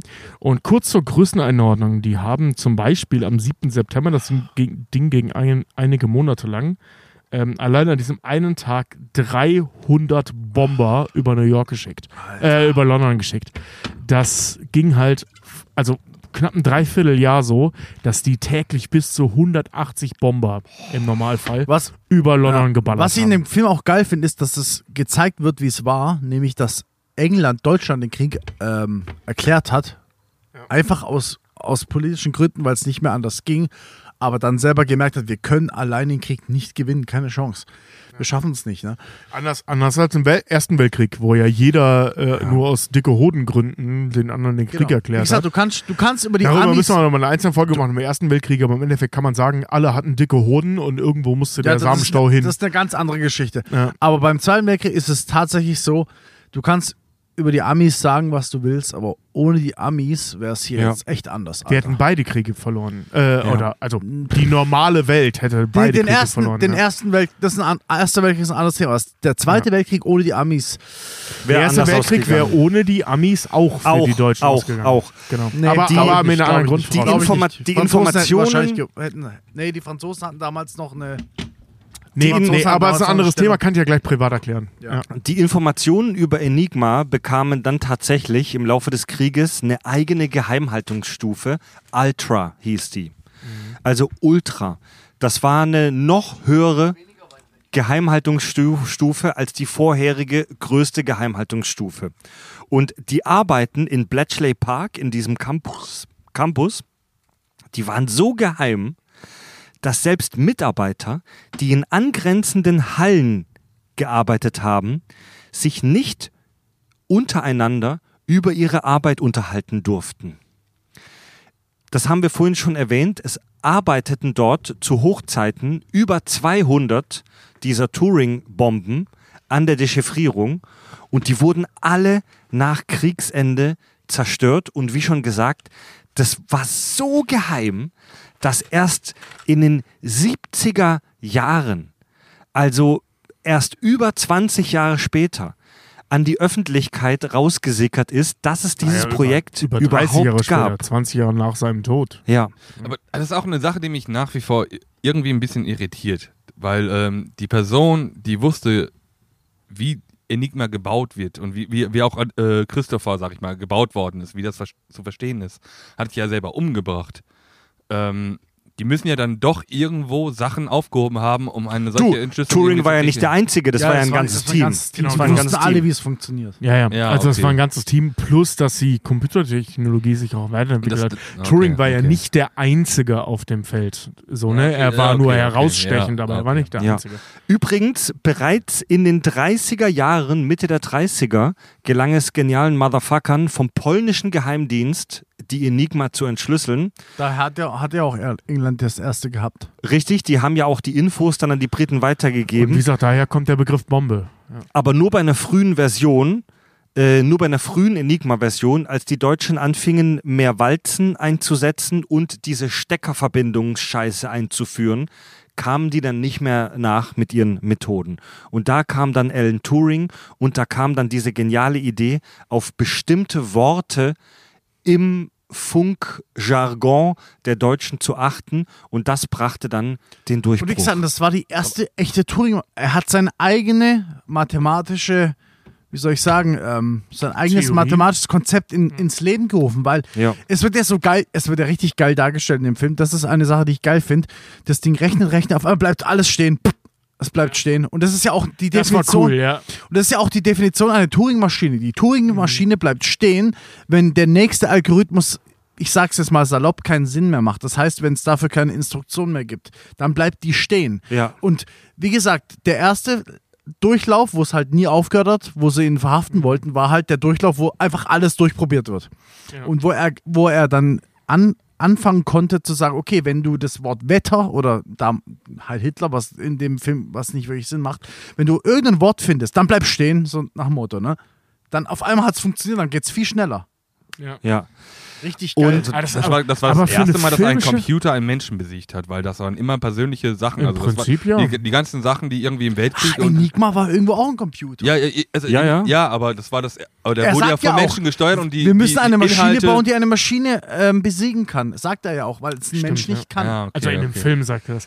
Aber Ja, aber, im Film aber, sagt er, aber, aber du merkst er schon echt selbst, gesagt hat, weiß weil, ich weil, weil, weil du ja anfangs meintest, der Film wäre nur so okay gewesen. Du zitierst ständig diesen Film. Nee. Weil, weil, weil so kacke war der gar nicht. Ich der Film nie, ist halt, clever ich hab nie gebaut. gesagt, dass er kacke war. Äh, nee, aber okay. Meinst Er war okay. Der, Er Fi- war der okay. Film ist schon, äh, äh, was diese unfassbare Nee, Komplexität dessen, äh, lass mich kurz Ja. ausreden, diese unfassbare K Komplexität dessen, was sie versuchen darzustellen, weil, wie gesagt, ich habe über den Typen recherchiert und ich rall nix. So, ne? Äh, ähm, da, da, das haben die echt ganz gut zusammengerafft, selbstverständlich. Äh, ähm, auf den Punkt gebracht, sodass der Laienzuschauer, wie ich das bin, ich habe keinen Schimmer von Informatik. Ich halte, und den Spruch hat Fred von mir, Computer für Magie. Ähm, das, ja, ist ja wirklich so. Ich halte es wirklich für Magie. Wie Weil kann, auf einem, wie kann auf einem Stück Metall ein Weil du dich Porno noch nie liegen? damit Ich beschäftigt hast. Ganz So, einfach. Nee, ich Jetzt- hab's versucht, ich rall's nicht. Also ich rall's wirklich, ich bin das so blöd. Nein, du hast nicht versucht. Du hast Jetzt scheiß mal, jetzt scheiß mal Nee, kurz. Fred, jetzt lass mich Ja, mal kurz mal ja, gucken. okay. Ich Ja. wollte mal einen Taschenrechner machen, der einen So. beleidigen konnte. So, Den hab ich, und das habe ich geschafft. worauf ich hinaus will, Lass mal Tobi filmisch äh, ähm, haben die das halt wahnsinnig clever umgesetzt. Du musst es halt pointieren. Ne? Es gibt nur eine Maschine, nicht 200. Es muss eine geben, damit die Leute rallen, worum es geht.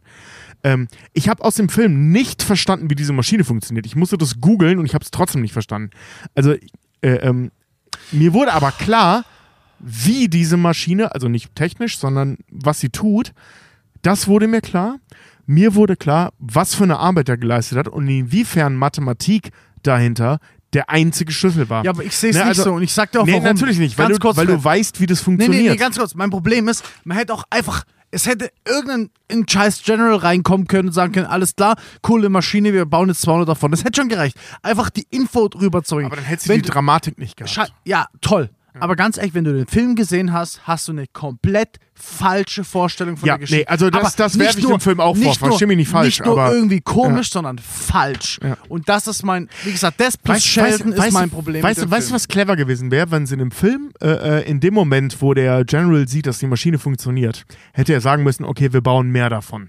Ja. Und, und dann hätten sie 200 Und dann am gebaut. Schluss, am Schluss. Und das einem wär geil ein- gewesen. Am Schluss Ja. in einem Einzeller, es wurden 200 Stück So, gebaut. jetzt, Du hättest- jetzt haltet nicht, mal bitte euer erklären, Du Maul. hättest auch zeigen können. Du hättest ja 200 von den Dingern aus, ja. zeigen Jetzt können. haltet mal bitte euer Maul und scheiß auf die qualitative Einordnung des Films, denn bei allen Themen, die wir heute be besprechen, ist das nicht, des, nicht zu den interessanten Themen, gehört das nicht zu den interessanten Themen. Das Interessante ist diese scheiß Entschlüsselung, dieser historische, diese, diese historische Einordnung. Ich habe ein Video gesehen von einem YouTube-Kanal, der heißt Computer File, also nicht wie Datei, sondern wie, wie, wie äh, da geht die erste Flasche kaputt. Ja, das Mikrofon, sondern Computer File. Hörst du mich noch? Ja, ich höre dich. Okay. Also Computer File, Computer File. Und da zeigt ein, ein IT-Freak, zeigt, wie, man, wie er mit heutigen Mitteln, mit einem Laptop aus dem Jahre 2021, glaube ich, die Enigma-Verschlüsselung knackt. So. Und er hat leider in dem Video nicht gesagt, wie lange konkret dieser Laptop gerechnet hat an der Entschlüsselung, aber er hat gezeigt, dass selbst mit heutigen Methoden es eine Menge Gehirnschmalz und Programmierkenntnisse braucht, um dieser Entschlüsselung auf den, ähm, auf den Hoden zu kommen. Du musst erstmal verstehen, was. Du musst Ja. erstmal verstehen, wie es funktioniert. Ganz einfach. Und das ist schon schwer. Und Kryptographie, das Chiffrieren von Nachrichten, ist tatsächlich heutzutage, Anfang der 2020er, ein Thema, das wieder mega aktuell ist. Mega viele Dinge, die wir heute als selbstverständlich erachten. WhatsApp, Internetseiten mit HTTPS-Protokoll. Starke so Kundenautorisierung ein Scheiß, sowas, ja. so ein Scheiß wie deine Mensa-Karte, mit der du an der Uni im Restaurant bezahlst. All möglicher Scheiß, den wir heute selbstverständlich online nutzen, fußt auf Kryptographie, auf der Verschlüsselung von Daten. Das ist ein mega großes Thema. Und heute haben wir Verschlüsselungen. Wir haben vorhin gesagt, die Enigma-Chiffrierung entspricht nach heutigen Standards ungefähr einer, ich glaube, 47-Bit-Verschlüsselung. Heute gibt es viel krassere Verschlüsselungen. Heute, da kann Fabit sicherlich was dazu sagen, heute gibt es viel krassere Verschlüsselungen mit über 128 Bits und viel mehr. Äh, heute sind wir an einem Punkt, wo das wieder mega wichtig ist und wo wir Angst davor haben, dass irgendwelche krassen Computer, Stichwort Quantencomputer, kein Thema für heute, für ein andermal, aber wo ultra krasse Computer Verschlüsselungen knacken. Krypt Kryptographie und Kryptoanalyse ist ein ultra krasses Thema, das uns in der Zukunft auch noch beschäftigen wird. Es ist, es ist auch ein Thema, das nach wie vor ähm, einfach auch bei ähm, Herausfinden der Geschichte ein sehr wichtiges Thema ist. Man kann halt zum Beispiel, es gibt immer noch manche Sachen, die man zum Beispiel bei Ausgrabungen nicht direkt versteht, weil man nicht weiß, wie der Schlüssel ist, über den wir die ganze Zeit reden, weil da sind sehr viele verschiedene Zeichen. Ein paar von diesen Zeichen sind vielleicht bekannt, aber man weiß nicht, wo die hergeleitet worden sind. Und es gibt auch äh, einen, einen äh, ich habe den Namen leider nicht mehr im Kopf, es gibt einen, einen Mörder, der auch immer in seinen Nachrichten, die er geschrieben hat, immer vers äh, verschlüsselte Informationen gegeben hat. Oh, Aber, ähm, ich komme da nicht drauf. Hier, äh, Kalender auf esoterisch. bis, bis äh, heute ähm, immer noch nicht herausgefunden. Zodiac. Zodiac, Zodiac genau. Zodiac. Zodiac ist ja genau, genau dasselbe Prinzip. Er hat eine Verschlüsselung durchgehend immer äh, rausgegeben und hat immer wieder Nachrichten rausgegeben, wo man immer dachte, okay, das haben wir jetzt entschlüsselt, aber Nicht ganz das gleiche Klartext rausgegeben mit verschlüsselter Ma Meinung, also mit verschlüsseltem ähm, Meaning, wollte ich sagen. Ja, mit aber das verschlüsselter ist Bedeutung. So, so, so ein ähnliches Prinzip. Das hat man, man hat immer noch nicht 100%, 100 herausgefunden, wer dieser verdammte Scheiß das Mörder weiß ist. man nicht, soweit ich weiß. Das weiß man immer noch nicht. Und er das- hat aber irgendwie in seinen, in seinen Nachrichten selber mitgeteilt. Ah, Fab, Angeblich. Das also. Knacken von solchen Chiffres, von solchen Codierungen läuft, korrigier mich, läuft heute ja vom Grundprinzip eigentlich genauso wie damals. Nämlich das Durchprobieren, Rechenmaschinen probieren alle möglichen Varianten durch, bis sie einen plausiblen Schlüssel finden, oder? Nee. Nee? Überhaupt- nee. Das, nennt, das nennt man heute Brute Force, falls ihr das schon mal gehört habt. Was heißt das? Brute Force bedeutet, ich fange an, okay, dein, dein Passwort ist A, nö. B, nö. Wenn ich bei Z ankomme, ist A, B. A, C, A, D, nö. Das meine ich ja mit das, durchprobieren. Ja, das ist Brute Force, nennt man das. Damit Also das Durchprobieren von allen möglichen ja, Varianten. Wenn du 16, wenn du 16-stellige Passwörter hast mit, mit, mit Sonderzeichen und so, wirst du nie fertig. Ja. Und ähm, vor allem, wa was glaubst du denn, was passiert, wenn du auf einer Internetseite ein Passwort eingibst? Du machst ein Passwort. Eine, seriö eine seriöse Internetseite kennt dein Passwort trotzdem nicht. Also wenn du irgendwo, an sag mal, du bist jetzt bei, ähm, keine Ahnung, Facebook, ja? Du hast einen Anmeldenamen, keine Ahnung, deinen E-Mail-Name oder wie auch immer das heißt und danach dein Passwort. Wenn du dein Passwort eingibst, kennt Facebook dein Passwort nicht. Er, kennt es nicht. Weil was dürfen, passiert. dürfen die auch datenschutzrechtlichen Gründen auch nicht. Richtig. Weißt du, weißt du, was da passiert, wenn du dein Passwort eingibst? Da, der, die Internetseite chiffriert es. Da wird ein Key draus berechnet. Und dieser Key wird abgelegt. Und der String, den du eingibst, wird immer zu diesem gleichen Key. Und wenn du dein Passwort eingibst und es zu diesem Key wird, dann sagen die, okay, du bist dabei. Und die Wahrscheinlichkeit, dass ein anderes Passwort, ein anderes Wort, ein anderer String das gleiche hervorbringt, ist unfassbar gering. Deswegen gibt es auch immer diese Kombination zwischen deinem Passwort und dem Benutzernamen, weil da ist die Wahrscheinlichkeit Da nochmal noch we wesentlich höher. Das ist auch bei mir jetzt in, in meinem Beruf, ich arbeite in einer scheiß Bank und äh, nein, ich mag die Bank. Äh, Es ist eine Scheißbank, aber sie behandeln mich gut. ja, genau, ich, ich, ich komme klar auf mein Leben. Aber das ist auch immer so, wir sehen zum Beispiel nicht, wenn ein Kunde uns anruft und sagt, er hat seine Kontaktdaten vergessen, sagen wir ihnen auch immer instant, wir sehen es nicht. Wir sehen beides nicht. Und wir wollen es auch gar nicht sehen. Das Richtig. ist, das, das ist eine Sache, die wollen wir nicht wissen. Richtig. Und ein guter kryptografischer ähm, Algorithmus ist injektiv. Injektiv kommt aus der Mathematik. Das heißt, rein, also es gibt zum Beispiel den S SHA 256 Key. Das ist ein gewisser Algorithmus, der nimmt irgendeinen String mit. Wisst ihr, was ein String ist? Nee. Ein String ist einfach eine Zeichenkette. Eine Zeichenkette von Buchstaben, die du auf dem Computer eingeben kannst. Egal wie lang. Scheiß egal wie lang. Am Schluss kommen immer 256 Bit raus. eine Folgenkette von 256 Bit, egal was du eingibst. Also auch ein Leerzeichen ist. Scha nee, nee, scha du gibst braucht irgendwas ein. okay. Du kannst ein ganzes Buch eingeben als Text. Am Schluss kommt ein 256 Bit Zeichenfolge raus. So. Das bedeutet, das bedeutet, Warte, wa- das verstehe ich nicht ganz. Pass auf, wenn ich jetzt drei Buchstaben eingebe oder kommt trotzdem, scheißegal, 40.000. scheißegal. Es ist ein Algorithmus, der macht dir immer 256 Bit. Es kommt, es kommt eine Zeichenfolge von 256 Bit raus. Und all die User da draußen oder Hörer und Hörerinnen da draußen äh, äh, äh, lachen über mich, dass ich Computer für Magie halte. Okay, weiter. Es gibt einen Algorithmus, der das macht. Ja? Früher, also zum Beispiel ganz, ein alter Algorithmus war MD5, MD5-Summe. Das ist ein uralter Algorithmus, bis, bis äh, ein paar Hacker zeigen konnten, dass der hackbar ist und dann wurden die immer weiterentwickelt. Jetzt sind wir gerade bei SH 256 und bei anderen Algorithmen. Und egal was du eingibst, es kann ein Buchstabe sein oder ein ganzes Buch. Es kommt immer eine Zeichenfolge von 256 Bit raus. Das bedeutet, es gibt mehrere Eingaben, die zum gleichen Ergebnis führen.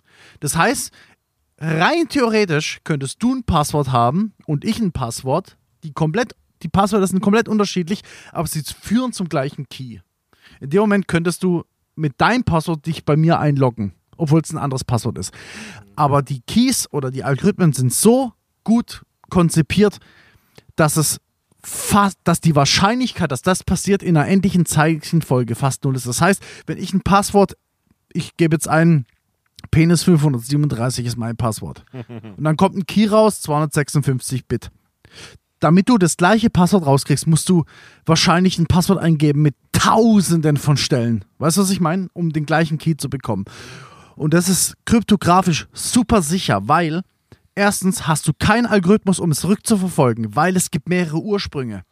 Das heißt, Ah, das heißt, es, ja, das ja, heißt, du hast keine Biektion. Eine Biektion wäre, und das ist genau das, was du vorhin gesagt hast, wie, wie hast du es vorhin Die gesagt? Schwäche der Enigma. Ja. Wa- wa- Was war nochmal das Keyword, das ähm, benutzt wurde vorhin? Du hast gesagt, die Schwäche war einmal ähm, Invultorisch. Äh, involtorisch, genau. So. Involtorisch bedeutet, es ist umkehrbar zu 100 Prozent. Ich kann es rückrechnen. Das ist bei den neuen Algorithmen nicht möglich, weil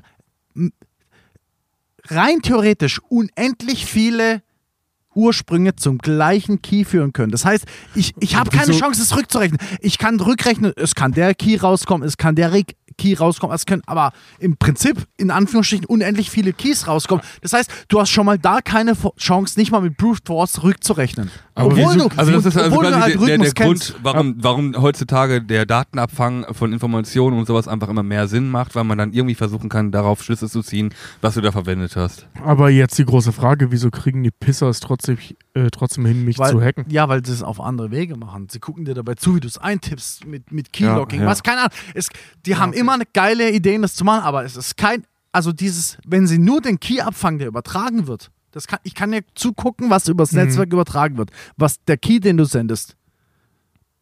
Das mit dem Key kriege ich nicht raus, was dein Passwort war. Also ich, ich schätze mal, ich schätze mal, bei den Betrügern ist es auch so, ich habe äh, mal ein bisschen was äh, auch für die Sicherheitsabteilung bei uns gearbeitet. Das hat einfach viel damit zu tun, dass die einfach dich analysieren. Die versuchen jegliche Art von Informationen von dir irgendwie zu sammeln und äh, dann versuchen die herzuleiten.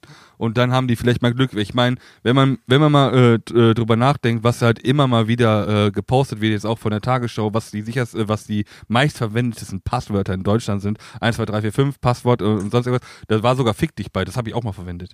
Also aber Meine Passwörter aber, sind auch shit. ja, also aber ich- die Keys, die dabei rauskommen, ich- sind bei- unterschiedlich. Bei, beim, beim, ja, genau, aber die müssen halt einfach nur irgendwie, irgendwie deinen Charakter verstehen, wie, wie du selber ein Passwort für dich machen nee, würdest. Deswegen machen diese, diese bescheuerten, random generierten Passwörter Sinn, Ja, weil die richtig. nicht zurückführbar sind. Richtig. ja, also keiner der Passwörter ist zurückführbar, aber Ja, aber ich meine persönlich Nee, zurückführbar. aber es ist genau. erratbar. Es ist erratbar, dass genau. dein Passwort vielleicht Angenheister dein Geburtsdatum ist. Genau. Das ist erratbar. Das, das, das, Also das wenn ja mein darum, Passwort jetzt, keine Ahnung, D5874 Batman-Symbol. Hashtag Wie soll ich ist. das, wie soll ich das hinkriegen? Ja. Und vor allem, was, was einen guten Verschlüsselungsalgorithmus ausmacht, ist, ich nehme einen Eingangsstring, also angenommen, mein, mein Passwort ist abcde, okay? Dann kommt ein, dann kommt ein 256-Bit-String raus. Irgendein Scheiß.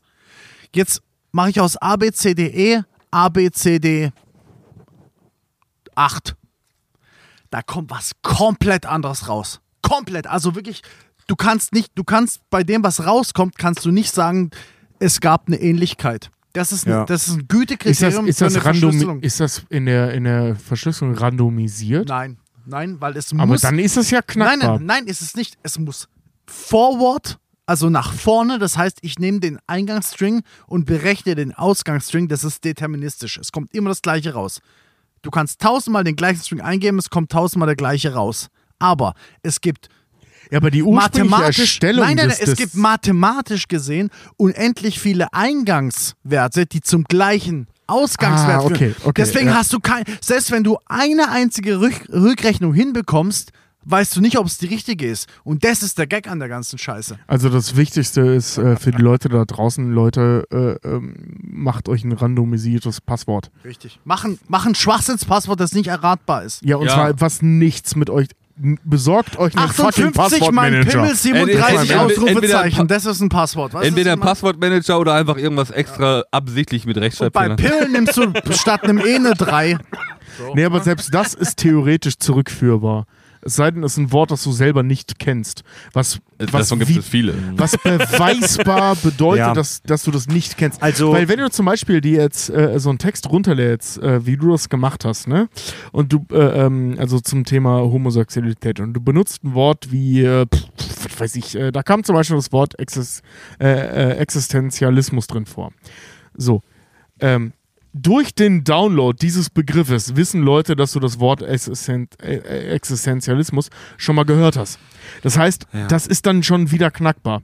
Das heißt, es muss irgendwas sein, was nicht nachweisbar ist, dass du das Wort kennst. Also, wenn, Also nimm irgendwas randomisiertes. das wenn- ist einfacher. Also das, das ist natürlich das Einfachste, aber ich äh, wenn, wenn halt es einfach faul. Ja, wenn, wenn, es einen, wenn es einen dritten Weltkrieg jetzt geben würde, Satan bewahre, Oh. dann wäre es vermutlich sehr unwahrscheinlich, dass es so eine Story wie bei der Enigma im Zweiten Weltkrieg nochmal geben würde. Also Wir, äh, es gibt hier gerade die Diskussion, Farb will äh, Schnaps ausgeben, Hemmen will nicht, weil er gerade schon Kotze im Maul Ja, hatte. Haben wir Bier leer? Ist Bier Ja, leer? ich würde gerne noch, ich würde noch einen Schnaps nehmen, weil ich hab, ich krieg kein Bier mehr schon seit Ewigkeiten mehr. Ich habe erst zwei Bier Also, getrunken. ey, Also ich würde nur ein Bier trinken, Wie aber gesagt, kein Fred, Schnaps mehr. Fred, also Ich- jetzt ich mal kann- kurz off the script. Gib mir eine Fred, du dabei erzählst und mir jedes Mal, wir brauchen dabei, eine Kiste Bier. Und das, das ist schon, es ist schon eine Lüge, wenn nur du, ich und Andi unterwegs sind. Und ich habe heute extra eine Kiste geholt, noch einen Sixer. Ich habe noch, ähm, ich habe noch extra irgendwelche Despos geholt und Schnaps. Und wir sind trotzdem kurz davor, es leer zu, es aber leer haben zu wir haben. denn noch Bier? Weil ich kann keinen Schnaps wir mehr. haben noch Bier, ja. also ich würde eher noch ein Bier trinken. Ich hatte erst zwei. Wir kommen langsam zum Ende der Folge. Äh, mega, mega interessanter Input auf jeden Fall schon. Ich stelle mal einfach die Hypothese an, wenn heute ein dritter Weltkrieg ausbrechen würde, Satan bewahre, und wir nochmal so eine Situation wie im Zweiten Weltkrieg hätten, wo sich Nationen äh, auf brutal gegenüberstehen, es gibt ja auch heute schon äh, beschissene Konflikte auf der Welt, dann würde es vermutlich nicht mehr so eine Situation wie damals zu Zeiten der Enigma geben, wo jemand mit so ein paar Rechenmaschinen und ein paar Worten, die er kennt, einen eine Nachricht, da fällt das Mikro von Farb um, wo jemand mit so ein paar Rechenmaschinen Farb, hör mir mal zu, du musst gleich antworten. höre schon die ganze Zeit. Äh, wo jemand mit ein paar Rechenmaschinen Funksprüche einer Nation chiffriert. Denn heutzutage wird ja nicht mehr mit äh, Morse-Codes, mit so einem normalen Alphabet kommuniziert, sondern heutzutage kommunizieren wir ja digital mit solchen, wie Farb es gesagt hat, 256-Bit-Verschlüsselungen. Ähm, heute wäre das wahrscheinlich sehr, sehr viel schwieriger bis unmöglich, dass eine Nation die Funksprüche einer anderen dechiffriert. Wäre es denn heute nicht im Zweifel einfacher, im Klartext zu kommunizieren und alle denken, das wäre eine Chiffre? Ja, also so gut. blöd es auch klingt, also wenn du so einen dumm formulierten ja Klartext, durchschauen. also so einen richtig dumm formulierten Klartext ballerst, alle, Aber alle Fred, denken an die Fred, Sch den. Satz, den du gerade gesagt hast, der war auch damals wahr, Ja. bevor Alan Turing kam. Ja, also ja, es, ja, es, ja, es ja, ja, bedarf immer eines nächsten Genies. Und den gibt es um vielleicht schon, aber wir lernen Exakt. ihn erst 2070 Exakt. kennen. Es bedarf immer des nächsten Genies, um das heutige Problem zu cracken. Richtig. Für uns ist es unvorstellbar, sowas Ja. zu cracken, aber das war auch damals unvorstellbar, bevor Alan Turing losgelegt hat. Deswegen ist die Aussage, Ja. kann ich so nicht unterschreiben, ehrlich gesagt. Aber, aber ich möchte auch noch mal erwähnen, heutzutage ist es leichter, einen solchen Genie zu erkennen, weil wir haben Social Media und den ganzen Nicht, wenn der Heim Geheimdienst ihn grabt. Ja, okay, wie er wenn es der bei Alan Geheimdienst Turing einen- gemacht hat. Ja, aber Ja. ab, ab welchem wenn man, Alter? Wenn man heute, Ja, der war so da, Ende da brauche ich 20, nochmal dein Anfang 30. IT-Wissen, wenn ich heute so einen Funkspruch von einer gegnerischen Nation dechiffrieren wollen würde, würde ich das im Grundprinzip wie damals machen, dass ich einfach nee, Brute Tausende, also Brute Brute Force Force, geht nicht mehr. Brute Force wirklich nicht, dass ich alle möglichen Variationen Nee, durchprobiere. keine Chance, keine Chance. Ja? Das läuft, also wie gesagt, ich bin da weit weg von Experte zu sein. Also ich bin kein IT-Experte, ich bin Programmierer. Ich bin weit weg davon, IT-Sicherheitsexperte zu sein, mit käme ich nicht aus. Aber die heutigen Algor- Algorithmen lassen kein Brute Force mehr zu.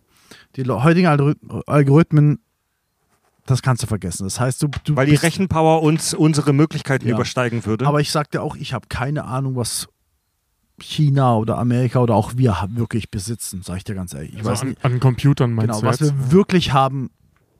Ich glaube, wir haben Dinge, von denen können wir nicht mehr vorstellen. nicht mehr IBM hat einen Computer gebaut, die fast 10% des menschlichen Gehirns nachbilden können. Geil. Ich habe keinen Schimmer, ob das was Ah. damit zu tun hat, aber die Rechenleistung Ah, Fab- des, Fab, nur zum- Rechners ist krass. Nur zum Verständnis, das Brute Forcen, also das Ausprobieren aller möglichen Varianten, würde heute nicht mehr funktionieren, weil man dafür eine astronomische Rechenpower Also bräuchte. stell dir mal ein normales Passwort vor. 16 Zeichen. 16 Zeichen, jedes Zeichen, alle, alle Buchstaben, alles, was du auf der Tastatur eingeben kannst. Das sind, glaubst du, keine Ahnung, 60 Zeichen, die du eingeben kannst oder so. So, das heißt 60 hoch 16. Kannst du ja mal überlegen. Um das zu brute forcen mit unserer heutigen Technik, keine Chance, keine Chance. Du brauchst, so viel, du brauchst viel intelligentere Sachen. Das heißt, du versuchst gar nicht Passwörter zu knacken oder sowas. Du versuchst dich einzuhacken, du versuchst, du versuchst ähm, Schwachstellen zu finden in, in, in Ja, das ist Inf clever. Du Informationen halt du einfach, die versuchst dir direkt, helfen. Du Ja. versuchst direkt in das System zu kommen. Und Ja, du nicht versuchst Schwach zu Schwachstellen zu finden Ja. und du versuchst es auch vor allem über Hum Human Hacking, wie es so schön heißt. Du versuchst es über althergebrachte Infiltration. Ja. Also es geht nichts über die Putzfrau, die durch den Laden läuft und keiner Ja. denkt dran und die Putzfrau weiß aber, wie man einen scheiß Computer anschaltet und mal kurz nachguckt, was da läuft. Das ist echt, das ist das, was tatsächlich abläuft. Also Spionage ist Reine Spionage, das, ja. das Ding. Richtig. Ja. Wenn nicht Und- sogar mehr als früher. Und wie gesagt, oh, Na, früher, also gerade während des Kalten Krieges war gefühlt jeder zweite Mensch auf diesem Planeten Spion. Aber äh, Und wie gesagt, es bedarf mehr als einen neuen Alan Turing, um die, um die jetzigen Kryptographie-Algorithmen zu knacken und, und wirklich reverse zu engineeren und zu brute forcen. Das ist, das ist, wir sind da in einer anderen Welt gerade. Es, es, es bedarf andere, andere Dinge, um, um, um Leute auf, aufs Korn zu führen. Da, da geht es nicht darum, dass sich was knackt, da geht es da geht's darum, dass ich wirklich vielleicht einfach Sachen rausfinde, Human, Human Hacking und so Scheiße, wie es, wie es so schön nennt. Ja, oder äh, jemanden, die man heutzutage so schön als Whistleblower bezeichnet, ne? Jemand, der einfach überläuft. Ja, oder? Mach doch mal, mach mal aus Spaß. Ruf mal bei irgendeiner Firma an. Da geht die Sekretärin an. Setz sie mal unter Druck. Versuch das mal. Ey, ich bin ein Freund. Find raus, wie der Chef heißt mit Vornamen. Das kriegst du immerhin. Find, find ein paar, find ein paar ähm, persönliche Daten über ihn raus. Dann rufst du bei seiner Sekretärin an, setzt sie unter Druck. Super wichtig, bla bla bla. Äh, Du lässt, du lässt ein paar Keywords raus, die mit der Firma zu tun hat, wo sie arbeitet, wo sie weiß, oh, das ist gerade unser wichtigstes Thema und schon bumm bist du drin. Das ist auch. Das ähm, ist, das ist zurzeit das Ding. Ne? Das, das ist halt auch eine Sache. Ähm, ich arbeite halt, wie gesagt, in der Bank hin und wir haben halt eine Legitimation, die halt äh, eigentlich nur der Kunde selber wissen kann, aufgrund seiner Kontoführung und wir.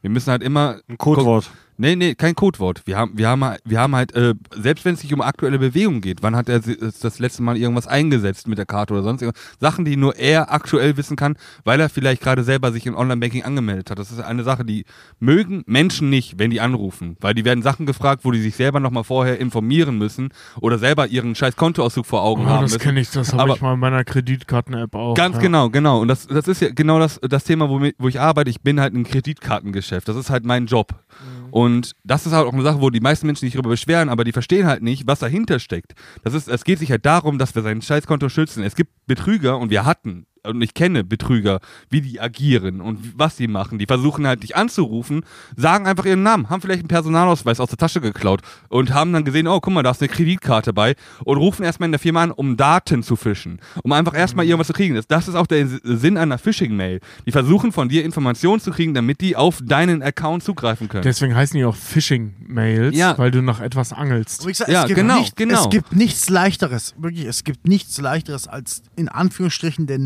Normalo zu überzeugen. Jemanden, der fast niemand ist, wirklich kompetent mit, mit Technik. Fast niemand. Und ich würde selbst von mir nicht beanspruchen, dass ich es zu 100% bin, dass Aber- ich unüberwindbar bin. Glaube ich nicht. Aber das ist auch- Dann kommt der Anruf. Du bist, vor, du bist die Sekretärin. Es ist dein zehnter Arbeitstag. Du weißt, was die Firma macht. Bla. Auf einmal kommt der Anruf. Super wichtig. Ich muss sofort zu bla bla bla durchgestellt werden. Bliblablub. Und auf einmal, natürlich, du machst es, du, du, du bist sofort in Alarmbereitschaft. Du denkst nicht daran, dass jemand dich Du verarschen bist will. manipulierbar. Ey, in meiner alten Firma habe ich mindestens einmal im Monat einen Anruf von der Sekretärin durchgestellt bekommen, wo auf einmal ein Headhunter dran war. Der hat behauptet, krieg einen äh, Sekretärin ruft mich an, ich habe jemand von Microsoft, der will mit was von Microsoft? Was habe ich mit denen zu, ja, stell mal durch. Ja, hi, ich bin bla bla bla von Headhunting-Firma Blub, äh, wir wollen dich einstellen, wir bieten dir das Dreifache an Gehalt für das und das. Das so einfach, so einfach. Ach, was? Ich bin Microsoft, stell mich durch an. Er hat nur rausfinden müssen, dass ich existiere, mein Name, und er hat nur rausfinden müssen, was, mein, was ich da mache. Und er hat bei der Sekretärin angerufen: Hallo, ich bin Microsoft, ich muss bei, mit Programmierer XY labern, die hat eh keine Ahnung, was die Programmierer machen. Alles Magic. Microsoft ruft an, stell dich durch. Gar kein. Und auf einmal habe ich jemanden dran, der mir das Dreifache an Gehalt bietet und mich abwerben will. So einfach funktioniert die Farb, Firma. Und das- das ist auch eine Farb lässt in erster Linie eine Dinge durch, äh, ein Ding durchleuchten, nämlich dass Farb super wichtig ist, dass Headhunter ihn echt gehuntet haben. das wollte ich es nicht hinstellen. nee, aber, aber- aber das, ist, das ist aber auch eine äh, momentan eine sehr gängige und ähm, durch die KI und durch, durch jegliche Art von Stimmen ersetzen und äh, Bilder ersetzen Methode. Ich meine, wir hatten selbst in Deutschland hatten wir halt schon ähm, einfach Leute, die mega wichtig sind, die halt einfach durch irgendwelche KIs, durch äh, Gesichtserkennung und sonst irgendwas einfach verarscht worden sind. Äh, ich habe keine Ahnung, wie die gerade von Berlin heißt, aber auch, wenn es sich aber auch äh, einfach um äh, Großeltern geht. Es gibt inzwischen KIs, die halt einfach die Stimme eins zu eins übertragen können und die einfach Ja. dann willkürlich, weil die gerade denken, dass einer der Verwandten in einer Notsituation ist, dann halt einfach eine Bankverbindung Ja, der durchgeben mit scheiß der. Enkeltrick funktioniert Ja, der, der Enkeltritt ist momentan alt. perfektioniert. Das sind einfach Stimmen, die einfach Ja. das nachgeben, was die du Enkel brauchst mal die- haben. Ey, für den Die muss normalen man nur Facebook, du musst einfach nur auf Facebook oder auf Instagram gehen, drückst alles raus, was du haben willst für, Für den äh, einfach normalen deine Enkeltrick Mechanik, brauchst du Alter. nicht mal eine Stimme. Du hast jemand, der ist no 80 Jahre alt, kommt mit eh nichts mehr klar, sagen wir mal ehrlich. Und dann ruft dein Enkel an und kennt die reine Tatsache, dass jemand anruft, der deinen Namen kennt, seinen eigenen Namen kennt und dich so anspricht, wie du das Ja. gewohnt bist, reicht schon als reicht schon sozusagen als Passwort, dass du alles glaubst. Heutzutage. Ich wenn wir muss mal als ganz dringend meine Oma anrufen, weil meine Stimme ist relativ leicht Bei meiner Oma wurde Netz. das versucht. Bei meiner Oma wurde zweimal der Enkeltrick Weißt versucht. Du, und wir Ja. heute sitzen da und Meine lachen drüber. Und wir werden darauf niemals reinfallen. Aber wenn wir mal 80 sind, dann gibt es neue Tricks, auf die Ja, wir reinfallen ja, werden. richtig. An die wir heute noch nicht denken. Weißt du, was ich Ja, damit sicher, sagen dann, dann schicken die das von der Handynummer von, Ja, von, von deinen Enkeln und sonst irgendwas. du, du ja, 80, genau. du hast mit 80 keine Kapazität mehr, sowas Neues zu Nee, lernen. also in, du im willst einfach die- nur die, die einzige deinen Schnaps saufen, deine Ruhe haben. Ja, Weißt eben, du, die ich einzige Ich Möglichkeit will ist einfach nur noch. Teich sitzen, meine Korthose tragen und meine Ruhe haben. Richtig. Ja, Also, nee, aber wir machen das in Thailand, Digi. Das, In mit, Thailand. In Thailand WoW zocken, das ist unser Plan. genau, genau. Ich sitze nur am Teich und mich vom WoW Ich find's zocken geil, wie wir Werden gerade werden von geilen Boys. Äh, bei mir jetzt auf jeden Fall. wie geil. Gerade Alter, sexuell will ich überhaupt nichts mehr Lass mal. Fred- Das ist nur Stress. Wir machen jetzt Feierabend. Wir Lass mal Fred wieder auf die, uns Ja. auf die Spur holen. Wir hier. machen jetzt Feierabend, Leute. Äh, Boah, mega, sind wir abgedriftet. Ja, aber, mega ey, das könnte so interessant. eine Stunde so aber, weitergehen. aber da, geht, da geht's ja hin, da geht's ja hin Ja, ja, einfach. ja, ja. Mega interessant. Leute, benutzt sichere Passwörter. Vertraut niemandem, der euch am Telefon mit zwei, drei Informationsschnipseln locken will, auch Und- wenn ihr irgendwann mal alt werdet. Und wenn ihr euch einen Passwortmanager holt, macht das Passwort vom Passwortmanager bitte nicht Penis Passwort. 123. So, ne? Ja. Also das, das, das muss schon das sicherste von allen sein. Richtig, es Ja. muss mindestens Alan Turing 1918 Jahre Oh, heißen. bitte verwendet das nicht, das wäre jetzt. jetzt Das wäre übel scheiße. Super spannendes Thema. Der ganze Themenkomplex rund um die Enigma-Verschlüsselung im Zweiten Weltkrieg ist ultra spannend, aber total unterrepräsentiert in den ähm, Filmen, die wir über den Zweiten Weltkrieg sehen, weil es etwas schwierig zu greifen für den Normalo Ja. ist und etwas schwierig zu verstehen ist für den äh, 0815 Kinozuschauer. Selbst in dem Film darüber, nämlich Imitation Game, lassen Ja. die das meiste einfach weg. Aber ich muss auch sagen, ich bin ein bisschen enttäuscht, weil ich, ich traue dem normalen Zuschauer mehr zu. Wenn, wenn man's, wenn, nee, ganz kannst du ehrlich, nicht, glaub mir, die, die Geschichte des Kinos zeigt, kannst du nicht machen. nein, nein, das glaube ich. Es kannst- gibt, es gibt du Fast kannst, and Furious äh, 10 und das liegt Ja, auf gut, Richtig. das liegt Ja, an seinem Du Erfolg. kannst dem, äh, Oder dem, Oder- oder dem halt normalen Kack- und Sach, Alter. dem normalen das ja Kack- und. Sach-Fan kannst du das zutrauen, aber Das nicht ja. dem Transformers-Gucker. Liebe Leute, oh, das macht mich Schön traurig. gesagt. Das ist traurig. wir, Das ist wirklich traurig, ja. wir schließen die Runde in ehrenvollen Gedenken an Alan Turing, eine unfassbar krasse Persönlichkeit des Auf Alan 20. Turing. Bester Mann. Jahrhunderts. Eine mega spannende und leider tragisch endende Geschichte. Ich, ich möchte nochmal das sagen, was ich vorhin gesagt habe. Die, seine theoretische Arbeit, die unter theoretischen Arbeiten von vielen und so weiter, aber er nun mal sehr maßgeblich zur äh, Entwicklung des Computers führte, wie wir ihn heute kennen. Und wie er heute teilweise immer noch verwendet wird in der, in der Mathematik durch die Turing-Maschine, ähm, hat das Leben auf diesem Planeten so maßgeblich geändert. Und zwar so viel stärker als seine Arbeit an der Enigma-Maschine. Das ist irrsinnig, wie solche Menschen unser Leben von heute. Die Tatsache, dass ihr uns jetzt hier hören könnt über euer scheiß Handy, liegt an solchen Menschen und nicht zuletzt an Alan Turing. Ja, ihr haltet- das ist unglaublich. Wenn ihr diesen Podcast hier gerade über Smartphone hört, haltet ihr in euren Händen oder in eurer Hosentasche eine Turing-Maschine. Und wir, Eine eine, Universal-Turing. eine Danke, Universal danke, ich, grad, ich hab's mir gerade verkniffen, Alter. Ja, Ihr habt mich zappeln sehen, ihr habt ziemlich jetzt. ja, ja, deswegen musst du das auch sagen.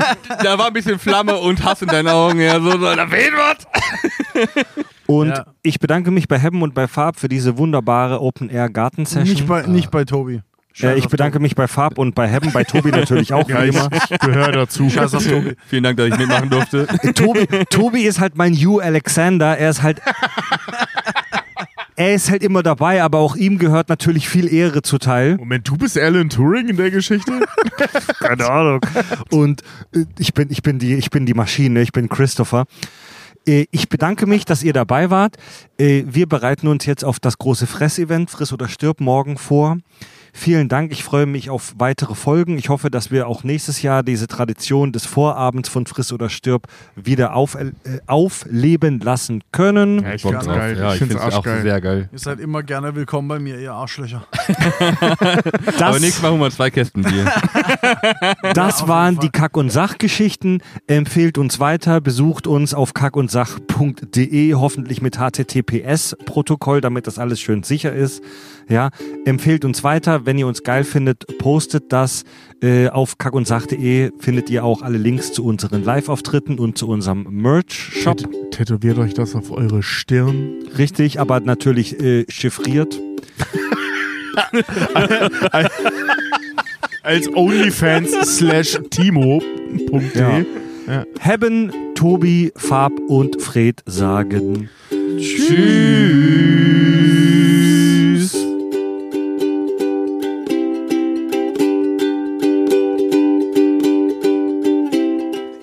Hebben nachher auch noch tausend ignorante schwulen Fragen stellen. Ja, also baller mal. Wir saufen so einen Schnaps.